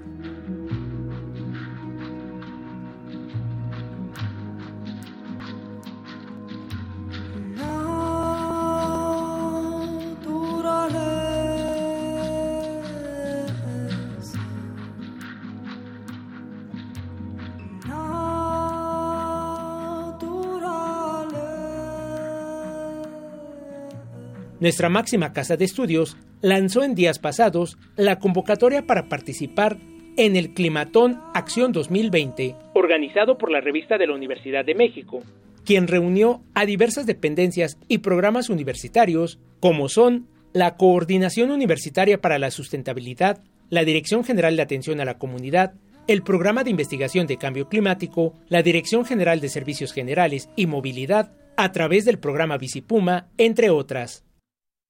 Pero, ¿en qué consiste el Climatón Acción 2020? El maestro Ernesto García Almaraz, coordinador del programa Visipuma, nos explica. El Climatón tiene como objetivo eh, generar proyectos que ayuden a mitigar el cambio climático a través de la generación de ideas de jóvenes que se van a reunir en equipos de tres o cinco personas, se van a concentrar en lo que denominamos climatón. Esto viene de la idea de los hackatones. Regularmente son encerrones que se dan eh, jóvenes y se ponen a desarrollar ideas regularmente muy interesantes para eh, contribuir a la solución de un problema. En este caso el tema es cambio climático. El climatón se llevará a cabo los días 28 y 29 de marzo y estará dividido en dos partes. La primera consiste en un rally a bordo de bicicletas que parte del centro de operaciones del programa Bicipuma, recorriendo un circuito a lo largo de Ciudad Universitaria para concluir en el Universum, donde inicia la segunda etapa, que consiste en reunirse en el Salón de Ciencias Recreativas de este museo, donde se instalarán mesas de trabajo con el material necesario para desarrollar sus proyectos. Los equipos tendrán la asesoría de mentores, especialistas en el cuidado del medio ambiente, el día domingo 29 de marzo se hará una exposición oral de cada uno de los equipos y sus proyectos ante un jurado conformado por especialistas de diversos ámbitos académicos, quienes deliberarán quiénes serán los equipos ganadores, nos explica el maestro Ernesto García. El domingo se hace la deliberación del jurado y se saca a tres ganadores, primero, segundo y tercer lugar. Los ganadores van a tener eh, premios monetarios que van de 15 mil pesos al primer lugar, 10 mil al segundo lugar y 5 mil al tercer lugar. La idea de que sea en económico el premio es para que se tenga la oportunidad de implementar o materializar los proyectos. Entonces el jurado definirá cuáles son esos tres lugares y eh, por supuesto que queremos que esos proyectos se aterricen, que no quede solamente en teoría o en palabras muertas, sino que sean eh, viables. Los proyectos que se desarrollen en este climatón estarán encaminados a proponer soluciones a la contaminación no solo al interior de Ciudad Universitaria, sino también de la Ciudad de México y el país. Si los generan en el climatón no, no son exclusivos para Ciudad Universitaria. Creemos que el medio ambiente es algo que no tiene fronteras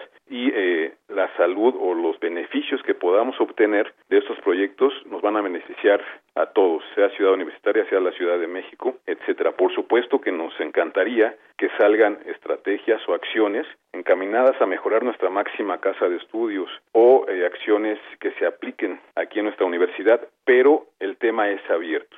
El climatón tendrá como resultado propuestas e ideas de gran valor que contribuyan a disminuir la emisión de gases de efecto invernadero y la contaminación, aminorando así los efectos del cambio climático. Sin lugar a dudas, esta es una excelente opción impulsada por la UNAM a través de la revista de la universidad y diversas dependencias universitarias y programas sustentables como Bicipuma. Las personas interesadas en participar en este climatón deberán formar un equipo de mínimo 3 y un máximo de 5 integrantes con edades entre los 18 y 30 años. Consulta la convocatoria completa en www.comunidad.cultura.unam.mx. Para Radio UNAM, Daniel Olivares. Porque tu opinión es importante, síguenos en nuestras redes sociales, en Facebook como Prisma RU y en Twitter como arroba PrismaRU. Queremos escuchar tu voz. Nuestro teléfono en cabina es 55 36 43 39. Bien, continuamos. Muchas gracias a Daniel Olivares y la sección de Sustenta. Vamos ahora a las breves internacionales con Ruth Salazar. Internacional RU. La Organización Mundial de la Salud advirtió este miércoles que alrededor de 3.4% de los casos confirmados del coronavirus COVID-19 han terminado en muerte, muy por encima de la tasa de fallecimientos por la gripe estacional, pero dijo que la enfermedad puede ser contenida y llamó a América Latina a que prepare una estrategia agresiva para controlar la expansión del virus. El presidente del Comité Olímpico Internacional, Tomás Bach, señaló al término de dos días de reuniones del Comité Ejecutivo de este organismo que ni cancelar ni posponer los Juegos Olímpicos de Tokio 2020 debido a la epidemia de COVID-19 están actualmente sobre la mesa. El gobierno de Italia, el país europeo más afectado por el COVID-19, aprobó hoy el cierre desde mañana y hasta la mitad de marzo de todos los colegios y universidades como medida de precaución ante la expansión del virus, que ya ha costado la vida a 107 personas en el país. Las acciones bursátiles en Estados Unidos subieron más de 2% en las primeras operaciones de este miércoles, con la buena acogida entre los inversionistas de la victoria del ex vicepresidente Joe Biden en las elecciones primarias de los demócratas. Disturbios en la policía griega y los migrantes junto al puesto fronterizo de Castañez, que habría provocado al menos un muerto y cinco heridos, de acuerdo con las autoridades turcas de la provincia fronteriza de Edirne. En tanto, el gobierno de Grecia desmintió categóricamente haber disparado contra los migrantes. El gobierno de facto de Bolivia acusó a México y a otros países de interferir en asuntos de su país, luego de peticiones a la Organización de Estados Americanos para realizar un análisis independiente sobre el informe de las elecciones bolivianas de octubre de 2019. Porque tu opinión es importante, síguenos en nuestras redes sociales, en Facebook como Prisma RU y en Twitter como arroba PrismaRU. Queremos escuchar tu voz. Nuestro teléfono en cabina es 55 36 43 39. Debate RU.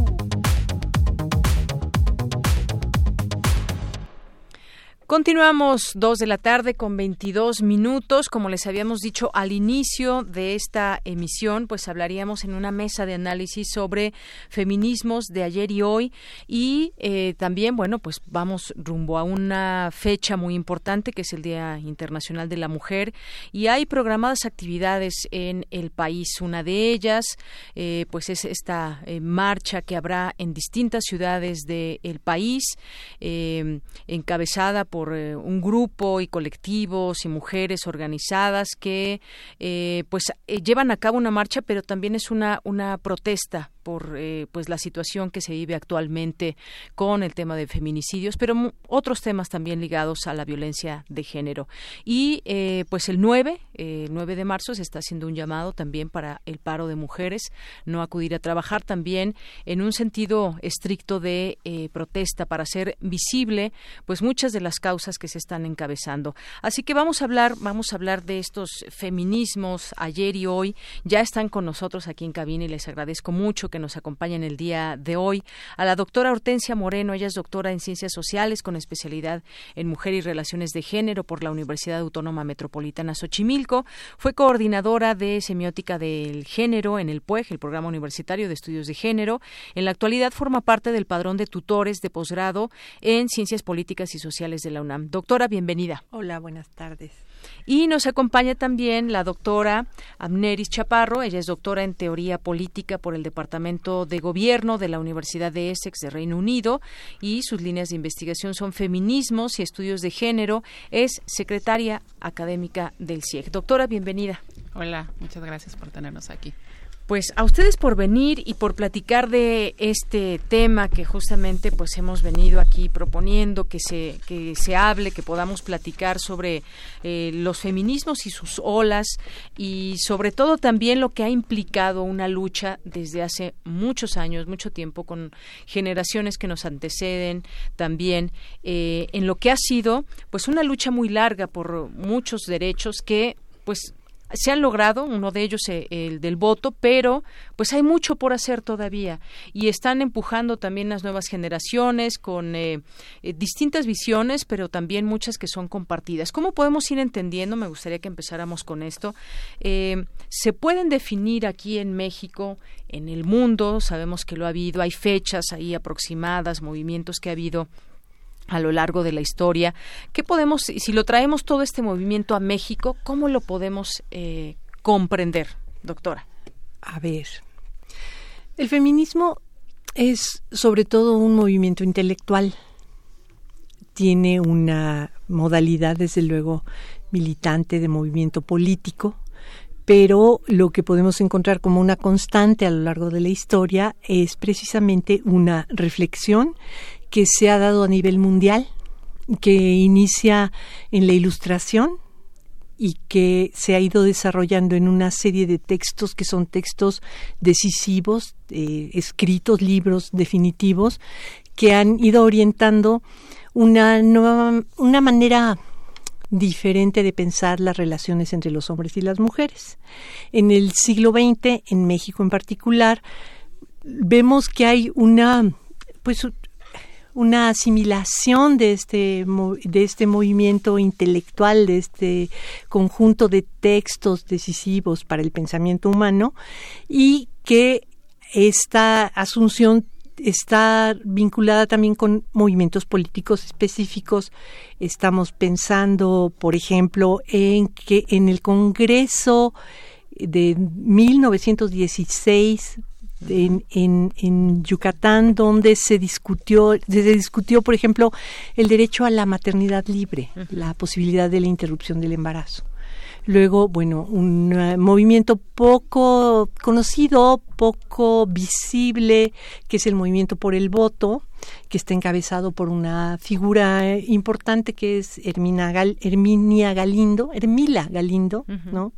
Y luego después yo ubicaría como la segunda ola importante del feminismo, aunque a lo mejor no es la segunda, sino la tercera, no importa una ola súper importante del feminismo en México que se da en la década de 1970 que está eh, cifrada por una serie de asuntos importantes, por ejemplo, el hecho de que Naciones Unidas, por primera vez, ¿no? inventa esto del Día Internacional de la Mujer, y 1975 es la sede de la primera Conferencia Internacional de la Mujer la Ciudad de México. En la Ciudad de México se lleva a cabo esta primera conferencia y eh, alrededor de estos hechos se dan cambios legislativos, por ejemplo, ¿no? Digo, el voto ya se había dado en 1953, en los años 70 empiezan a darse otras modificaciones legislativas importantes y hay también un movimiento feminista propiamente dicho, es decir,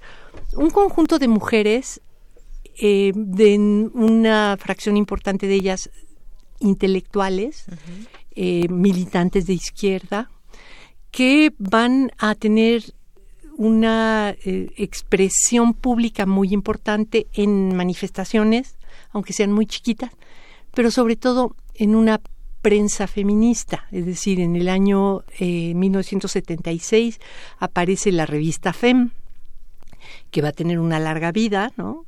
Y eh, se va a convertir, pues, en el órgano que va a permitir esta transmisión de las ideas de este movimiento intelectual y que va a alimentar el movimiento feminista pensado en su vertiente estrictamente política.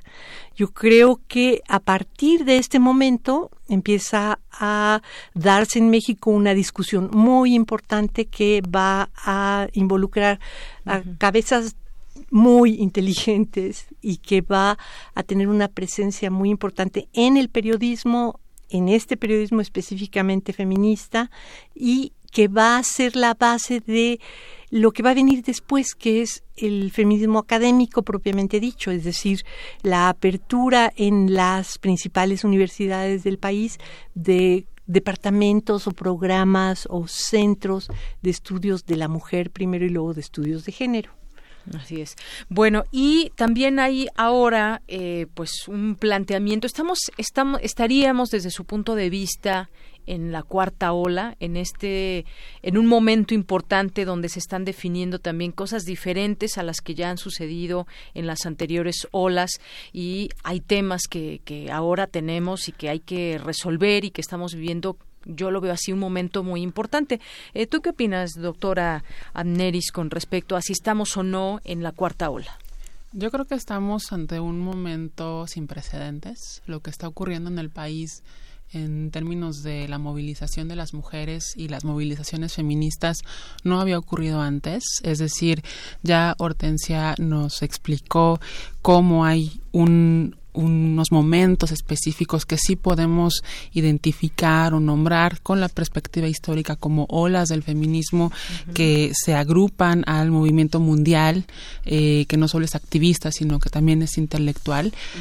Sin embargo, eh, el poder de convocatoria, las características muy específicas de lo que está sucediendo ahora es nuevo. O sea, eh, la, movilización masiva, el uso de redes, de tecnologías, eso no lo habíamos visto antes.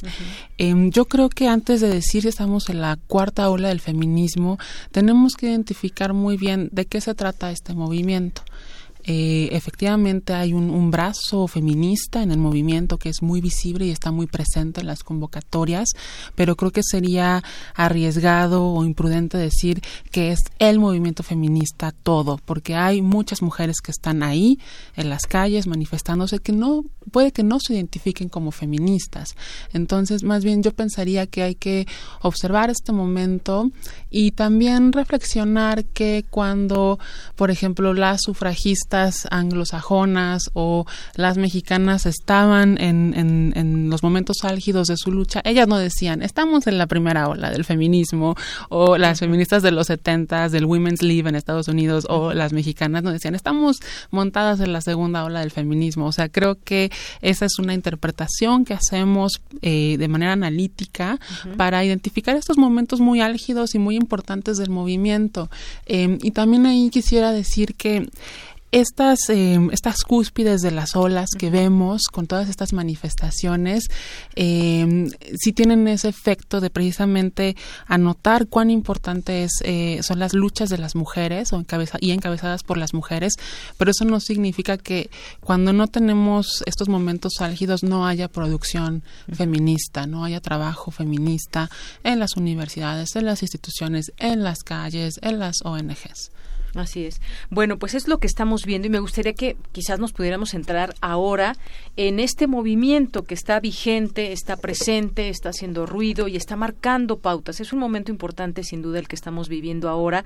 Ya decías, acompañado con todo este tema de las redes sociales, las convocatorias, cómo son, cómo, cuáles son las características de esta protesta, cómo, cómo se han logrado eh, pues en, que se que se posicione el tema desde por ejemplo lo que está pasando en, la universidad en la UNAM lo que está pasando también eh, bueno a veces se quedan en discursos pero cómo hacer creo que es el momento importante cómo pasar de esos discursos de eso que se está proponiendo también a las acciones qué estamos buscando y cómo cómo va a ser ese ese ese camino me gustaría que platicáramos del momento importante más allá de si es la cuarta ola o no pero sí del momento que estamos viviendo lo mismo, eh, coincido con Amneris en que la, el análisis de, de, la realidad siempre se da a posteriori. Tú ves algo que pasó en 1975 y está clarísimo, pero lo que está pasando en 2020 es sumamente profuso, confuso y difuso. Es decir, no tenemos herramientas todavía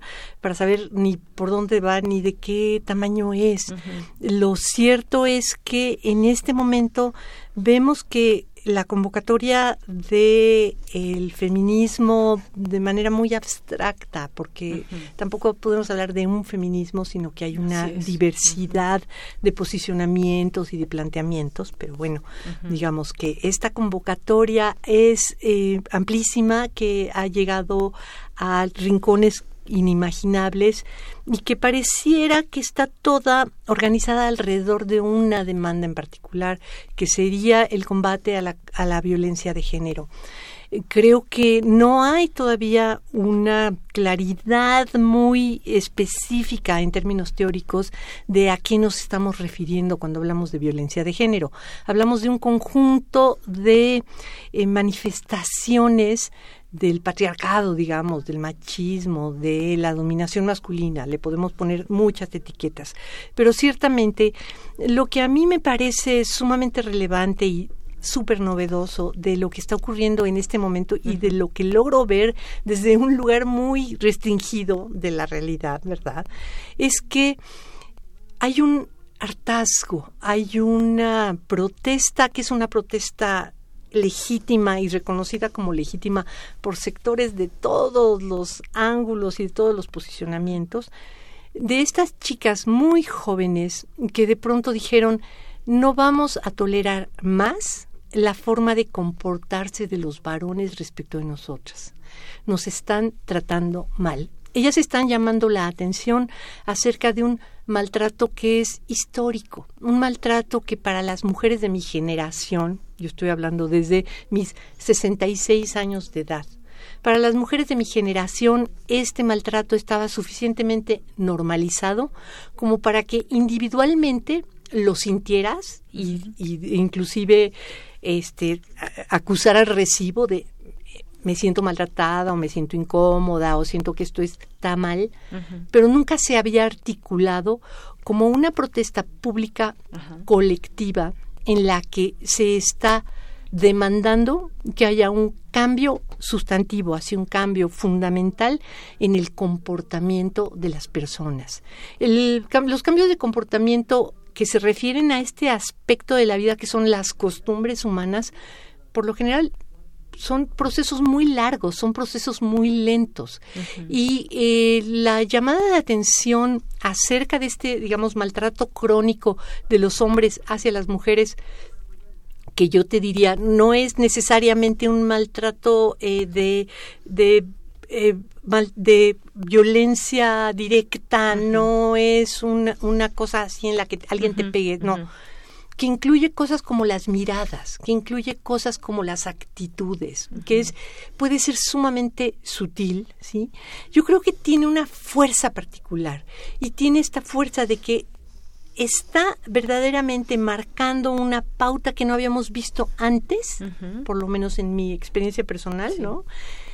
No habíamos visto antes que una demanda de esta naturaleza estuviera planteada con regular claridad, sí, con regular eh, eh, insistencia también, donde cada vez se suman más mujeres. Cada vez hay más mujeres que estamos de acuerdo en que la forma en que nos están tratando los hombres es una forma injusta, es una forma maleducada, es una forma grosera y queremos que empiecen a comportarse.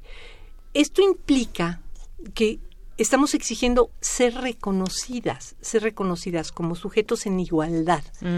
y lo que estamos sobre lo que estamos llamando la atención es sobre que cierto tipo de comportamientos estos muy sutiles y que a veces se identifican con el lenguaje cortés y no es que yo le estoy diciendo una cosa bonita y es que pues ya no las puedo volver a mirar. Toda esta toda esta protesta masculina digamos como le estamos interpretando es como ustedes si fueran tratados como nos están tratando a nosotras inmediatamente se darían cuenta de que eso está mal. Y yo creo que estamos llegando a un momento en el que la discusión se vuelve pública, en que verdaderamente podemos levantar esta voz y esto a quien se lo debemos es a las chicas más jóvenes, a las chicas que no se conformaron con que estas conductas eran la forma en que las mujeres somos tratadas. Desde que yo me acuerdo, salir a la calle implicaba que varios seres humanos se iban a dirigir a ti como si te conocieran y iban a opinar sobre tu cuerpo, sobre cómo venías vestida, te iban a hacer insinuaciones de lo más groseras y en algunos momentos te iban a tocar y, y podría llegar eso hasta pues hasta la violencia más absoluta, pero bueno, de todas formas para mi generación eso estaba normalizado, eso era así era así era como era y a veces hasta te sentías culpable, ¿no? Y decías, "No, bueno, es que me vestí de tal forma que a lo mejor yo lo provoqué o cosas así." Sí, efectivamente todo esto que nos está platicando, que nos estás platicando, doctora Hortensia, pues sí hace mucho eh, mucho eco en todo lo que estamos eh, pasando y viviendo y, y mencionabas algunas cosas, por ejemplo, cómo vernos como sujetos en igualdad, porque muchas veces se habla desde un discurso, en donde sea, quizás en la familia, en el trabajo, en los espacios públicos y demás, sí, yo respeto, pero realmente cómo lo están llevando a cabo y qué están haciendo para que las cosas cambien, porque también ese silencio y ese no y ese eh, dejar que el otro, bueno, es que el otro es el que está maltratando a la mujer, no yo, y entonces pues bueno, ese es su problema, yo no tengo nada que hacer, tampoco es una una postura muy cordial, digamos, y, y creo que en todo esto pues es justamente lo que queremos que se cambie. Como decías también doctora, hay posicionamientos y planteamientos desde el feminismo. Hay distintos feminismos y, lo sabemos, lo hemos visto y nos identificamos quizás con alguno de ellos, ¿no? No tenemos quizás todos que pensar exactamente igual y es parte de este de esta riqueza del debate en que creo que también estamos eh, subidos ahora. Y bueno, pues eh, hablar de esto también en el término de generaciones, doctora. Eh, nos decía, por ejemplo, la doctora Hortensia, en mi generación esto estaba más eh, permitido de alguna manera. Hoy las, estas nuevas generaciones están empujando para que eso finalmente cambie, pero eh, se está empujando con esa nueva generación, pero también con el apoyo de, de, todas las generaciones. Finalmente, todas somos mujeres, la edad que tengamos, la labor que realicemos, cómo congeniar, digamos, o qué debe pasar para que pues sea un movimiento que retome más fuerza y que no nos divida, por ejemplo. Yo creo que hay que, por un lado, no pensar que las diferentes posturas eh, son malas, ¿no? Es decir, es importante que haya antagonismos dentro de los movimientos sociales, porque de ahí se nutren, de ahí se informan, de ahí crecen. Eh, y por otro lado, también creo que sí hay eh, algo en común que tienen incluso los eh, las posturas feministas más antagónicas. El feminismo es, así, digamos, con mayúscula, un, un, término paraguas que eh, en términos generales lo que busca es pensar a las mujeres, a los sujetos feminizados como seres humanos. O sea, cuando eh, ese ese eslogan de los años 70 que nos dice el feminismo es la idea radical de que las mujeres somos seres humanos, no es gratuito pensar de esa manera, porque existen muchas prácticas, eh, muchas acciones, eh, lo decía Hortensia, miradas, eh, amenazas, que son prácticas informadas por la desigualdad que lo que buscan es colocar a ciertos sujetos en eh, lugares y espacios de subordinación, de desigualdad y muchas veces esa colocación está asociada con las condiciones de género, de raza, de clase social. Entonces el feminismo lo que busca es, eh, a pesar de todas sus diferencias, es articular esa lucha eh, por la humanización, por ver a las mujeres como seres humanos. Y ahí hay algo muy importante, que es pensar que el feminismo eh, como lucha política no se queda sentado a que los gobiernos o que otros actores sociales reconozcan. O sea, el reconocimiento de la humanidad no es un dado, es una lucha que se hace todo el tiempo sucedió cuando las mujeres salían a las calles para pedir ser eh, reconocidas con derechos políticos y creo que eso es lo que está pasando ahora. O sea, las mujeres de distintas generaciones están, están, sí creo que están eh, sobre el mismo barco diciendo queremos ser reconocidas como sujetos de igualdad. ¿Y aquí qué significa la igualdad? Pues es la igualdad en libertad, ¿no? O sea, tener las mismas libertades. Eh, dejar de tener ciertos prejuicios o ciertos miramientos a la hora de salir a la calle, ¿no? Que haya ciertas condicionantes que para la cabeza de un hombre no atraviesan, ¿no? En cambio, para muchas mujeres el salir a la calle se vuelve en un acto político, porque tienes que decidir qué te vas a poner. Si vas en coche, entonces puedes llevar tacones. Si vas en metro, entonces mejor con zapatos eh, ligeros. Es toda una travesía que está eh, que, que depende de, los condicionamientos de género. Entonces creo que las mujeres eh, más jóvenes están dando esta lucha que no es una lucha que nace de manera espontánea, que sí obedece a una larga tradición eh, intelectual y activista del feminismo, pero que ahora tiene otras condiciones y eso la hace eh, global, la hace más visible, eh, hace que estas convocatorias sean masivas, ¿no? y, que también actores que antes ignoraban a las mujeres y a sus causas, ahora les presten atención. Ahora les prestan atención y mi pregunta sería, ¿pero se está entendiendo? Y, justamente ayer platicábamos con una periodista sobre cómo se debe cubrir la movilización del próximo 8 de, marzo, el domingo, y, decía ahí una serie de, de puntos donde decía cómo, cómo debe ser la narrativa periodística, qué se qué, en qué se debe centrar el periodista eh, para cubrir la nota. Y decía que, bueno, pues se, se, fijaban nada más en las, en las pintas, en toda esta cuestión que, que se puede generar dentro de, de la marcha, pero quedaban fuera también muchas cosas para, pues por líneas editoriales, porque esa era la nota escandalosa, pero se olvidaba lo demás. ¿Cómo, cómo lo están entendiendo? Digamos, eh, ayer que platicábamos eso, llegaron varios comentarios de, que decían algunos, algunos hombres justamente, decían, bueno, es que eh, no debe de haber este odio contra los hombres y demás. No, me parece que, que hay que entenderlo, no es, no es un odio contra los hombres, no es generar algo en contra de ellos. Yo creo que pues muchas nos rodeamos de hombres a los que, a los que amamos, mm, nuestro, padre, nuestro hermano, nuestra pareja, eh, en fin, no, no es eso. Me parece que quizás cómo, cómo le podemos hacer ahí para que se entienda esto, cómo podemos hacer que se sumen, porque yo sí veo eso, se está haciendo más visible, pero ¿realmente lo están entendiendo? Creo que mucha gente está entendiendo.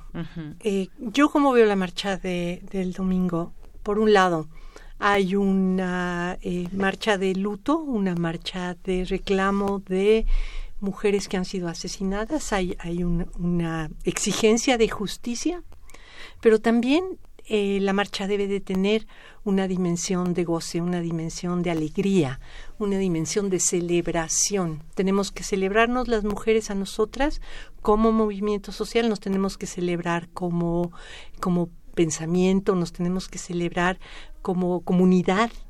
Y creo que esto va a lanzar un buen mensaje. Eh, las personas que se sienten interpeladas como en, hostilidad, también que paren oreja. Es decir, ahora sí se trata de, por primera vez, ustedes guarden silencio y escuchen lo que están diciendo estas chicas y estas eh, jóvenes y estas más grandes y hasta las viejitas. O sea, escuchen al movimiento feminista, oigan lo que estamos diciendo nadie está hablando necesariamente de odio en contra de los hombres. Y el movimiento feminista incluye a muchas corrientes en las que no hay, por ejemplo, separatismo. ¿no? va a haber eh, contingentes mixtos. Va a haber contingentes mixtos. Entonces, quienes quieran sumarse, nada más, por favor, respeten los contingentes que no el lugar que corresponde con respecto a la organización que se tiene. Entonces, con respeto, escuchándonos y viéndonos. Y yo creo que sí que hay que, para las periodistas, y los periodistas, por favor, sí, por favor, tomen fotos de las pintas y de todo el, el, lío que va a haber, pero también vean la celebración, vean cómo va a ser una marcha festiva, una marcha numerosa, numerosa llena de música, llena de consignas, llena de, de, una potencia, ¿no? De una, de una vivacidad que yo creo que no hemos visto en la Ciudad de México. y no, la derecha no está detrás de ninguna de nosotras que va a acudir a la marcha, también hay que decirlo, ¿no? Efectivamente. No sé si alguien que simpatice con la derecha vaya, será bienvenida, pero no está organizada por la derecha. No, por O bueno, yo, yo estoy segura que la gran mayoría que vaya a marchar. Esta marcha tiene muchos años. Hemos marchado muchos 8 de marzo. Hemos marchado en unas marchas no tan visibles, no tan, tan, tan este, publicitadas. Entonces, ¿quiénes estamos convocando? Pues las mismas que el año pasado y el antepasado y las mismas que están y quizás se sumen más y, en Argentina y en Chile. Así es. Bueno, ya nos queda muy poquito tiempo. Eh, doctora, me gustaría que termines con alguna reflexión, alguna conclusión a todo esto. Cuando hablamos de los feminismos ayer y hoy, yo más bien diría que hay que hablar de los feminismos siempre, ¿no? O sea, el feminismo como esta gran trayectoria intelectual y política Em, pedirle a las personas que sientan ciertas resistencias al término feminista que se acerquen a la literatura, a la muy vasta literatura eh, que existe sobre qué es el feminismo, qué son los estudios de género, porque ahí se van a despejar todas estas dudas, todas estas ideas de que el feminismo no es en contra de los hombres, no queremos un mundo sin hombres, eh, pero sí se trata de cambiar estructuras eh, que fomentan la desigualdad y el problema de esas estructuras es que están muy eh, normalizadas. Entonces, yo haría eso. Quien no quiere ir a la marcha, y que no vaya, pero sí acérquense, piérdale, el miedo al feminismo. Es, es muy bonito, es, es muy ilustrativo. Para los hombres que quieran sumarse a causas, por supuesto, ahí vamos a hablar en próximos, en próximos eh, eh, momentos del programa sobre las masculinidades, por ejemplo, y vamos a ir por supuesto, hablando de todo lo que suceda en este momento que me parece histórico.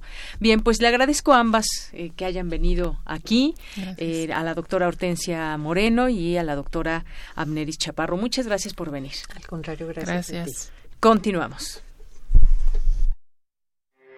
Porque tu opinión es importante, síguenos en nuestras redes sociales, en Facebook como Prisma RU y en Twitter como arroba PrismaRU.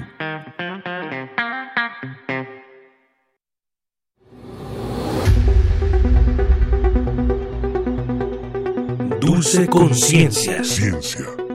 En Prisma.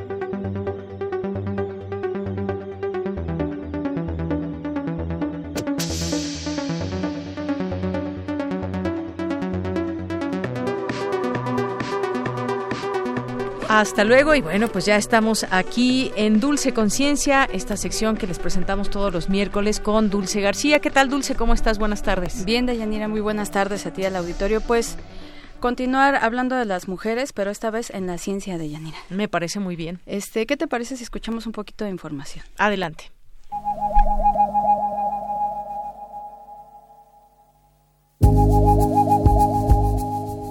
Estoy entre aquellos que piensan que la ciencia tiene una gran belleza. Un científico en su labor no es solo un técnico, también es un niño ante fenómenos naturales que le impresionan como un cuento de hadas. Marie Curie.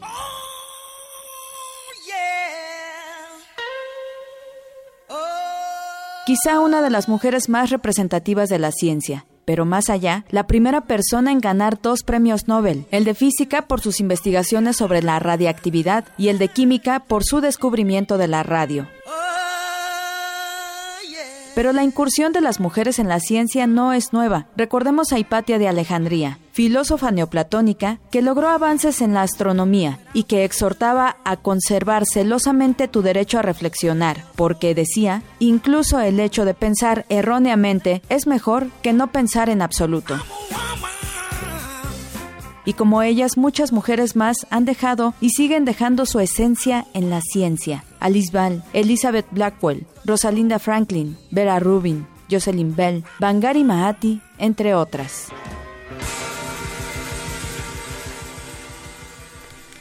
Y bueno, para platicar de la importancia de las mujeres en la ciencia, la huella que han dejado ahí, ya se encuentra con nosotros en la línea la doctora Julieta Fierro, quien es académica del Instituto de Astronomía de la UNAM y divulgadora de la ciencia desde hace muchos, muchos años. Doctora, muy buenas tardes. Buenas tardes.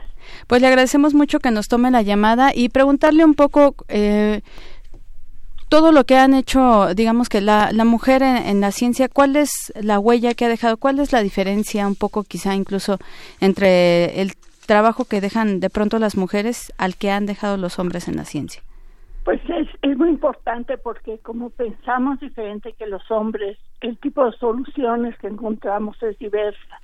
Y por eso es tan importante que haya grupos multidisciplinarios donde haya hombres y mujeres, bueno, y de cualquier otro género, todos juntos trabajando. Claro que sí. Eh, doctora, además de estas eh, mujeres que ya se mencionaban en la capsulita, algunas que, científicas que de pronto no son tan conocidas, eh, ¿cómo podemos enterarnos de ellas, de su trabajo? ¿Qué tan cotidiana es la ciencia que han hecho las mujeres?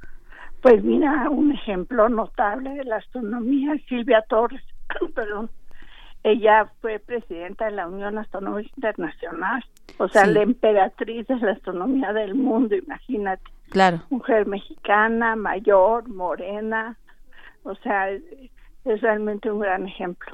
Y además ella estaba casada, bueno, está casada, perdón, no, no, no, eh, con un astrónomo y todo el mundo decía que la ciencia que hacía ella la hacía él.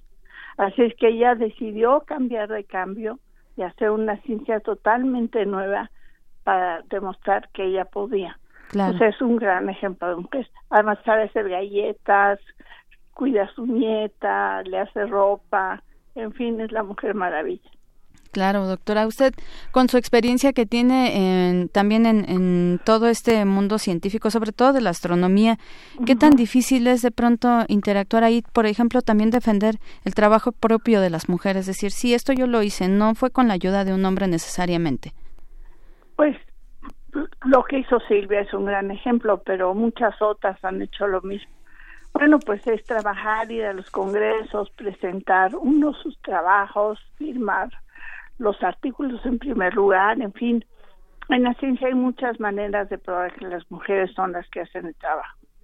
¿Y es, es equitativo el número de científicos y de científicas, eh, doctora? No, no, no, para nada. Eh, desgraciadamente hay muchos factores. Uno es social.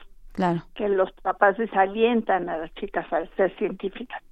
Nos dan cuenta que ser ingenieras, tecnólogas, especialistas en cómputo, pues les abren un panorama maravilloso de desarrollo. Claro. Y, y además está la cosa de que es muy larga la carrera de científico. Hay que hacer un doctorado, un postdoctorado. Y esto desalienta a muchas chicas. En México es más fácil porque por desgracia tenemos ayuda doméstica, hay guarderías, eso es bueno, y hay familias clánicas que ayudan con los hijos, pero en general estas carreras tan largas desalientan a las chicas. Y yo creo que la solución está en dejar de pensar que las mujeres tenemos los mismos tiempos biológicos de los hombres. Como vivimos más que ellos, podríamos interrumpir nuestra vida académica algunos años para dedicarnos a tener hijos cuando son jóvenes y después retomar. Claro. ¿Y, ¿Y en el mundo pasa algo similar a eh, lo que pasa en nuestro país, doctora? No, hay países mucho peores. Hay países donde se prohíbe que las mujeres estudien, muchos de los países árabes. En Japón, pues la tiene muy difícil porque no hay estas cosas, ni sirvientas, ni familias clánicas, no siempre hay guarderías. Es decir, que México en ese sentido es muy benévolo con las mujeres. Además, como hemos tenido muchas mujeres astrónomas, pues muchas chicas entran a la a estudiar física por la astronomía y después ya se dedican a otras disciplinas de la física. Sí. Eh, la, la UNAM apoya a sus científicas. Ah, sí, en la, la parte académica yo no detecto ninguna ninguna segregación ni ninguna falta de apoyo a las mujeres. La parte social es donde es muy difícil las familias, los maridos. ¿Cree usted que estas manifestaciones que se están dando ahora ayuden a que haya más, una presencia mayor de las mujeres dentro de la ciencia? Yo espero que sí, yo espero que sí y que haya más personas que se dediquen a estudiar la violencia, porque los hombres se violentan y cómo pueden evitar violentarse y desquitarse con las mujeres. ¿Usted qué recomendaría a, una chica que tenga una inquietud por una disciplina científica y que de pronto lo esté un poco pensando porque a lo mejor ahí la mayoría son hombres o no sé, este tipo de, cuestiones que de pronto se pueden hacer?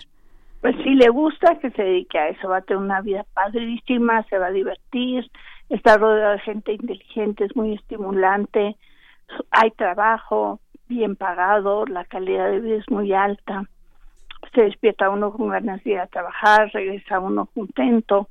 Es una gran carrera. Pues le agradezco mucho, doctora, el tiempo que nos brinda y, y estas recomendaciones que nos hace para no para que siendo mujeres estemos ahí presentes en la ciencia.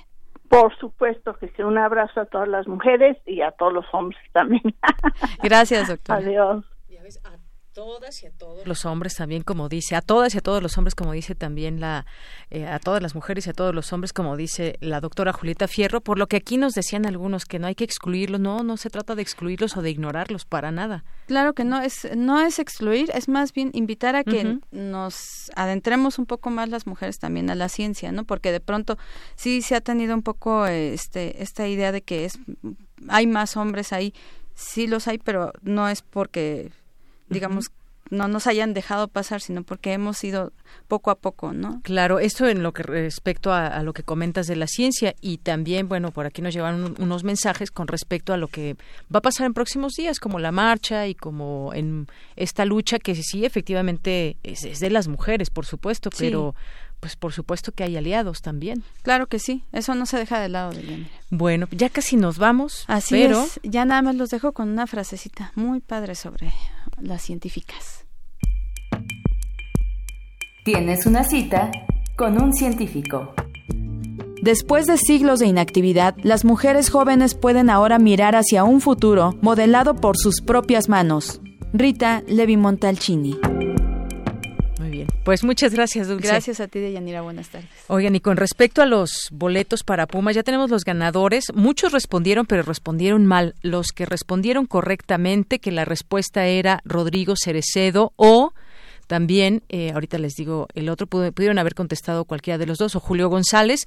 Los únicos que contestaron y los primeros fueron Esteban Rodríguez, Artur Ferdinand, 79, Mister Extremo, 65 y Pedro Hernández eh, Delgado. Bueno, tienen que pasar aquí de 10 a 5 de la tarde y el viernes hasta las 3 nada más. Así que a la brevedad puedan pasar por su pase doble. Muchas felicidades. Yo sé que estuvo más reñido el día de hoy, pero pues teníamos que dar un, eh, un, una trivia, por lo menos, ahí un dato extra para que pudieran ganarse los boletos. Gracias a todos los que participaron y nos escuchamos mañana. Ya nos vamos. Son las 3 de la tarde. Yo soy de Yanira Morana. A nombre de todo el equipo, gracias, buenas tardes y buen provecho.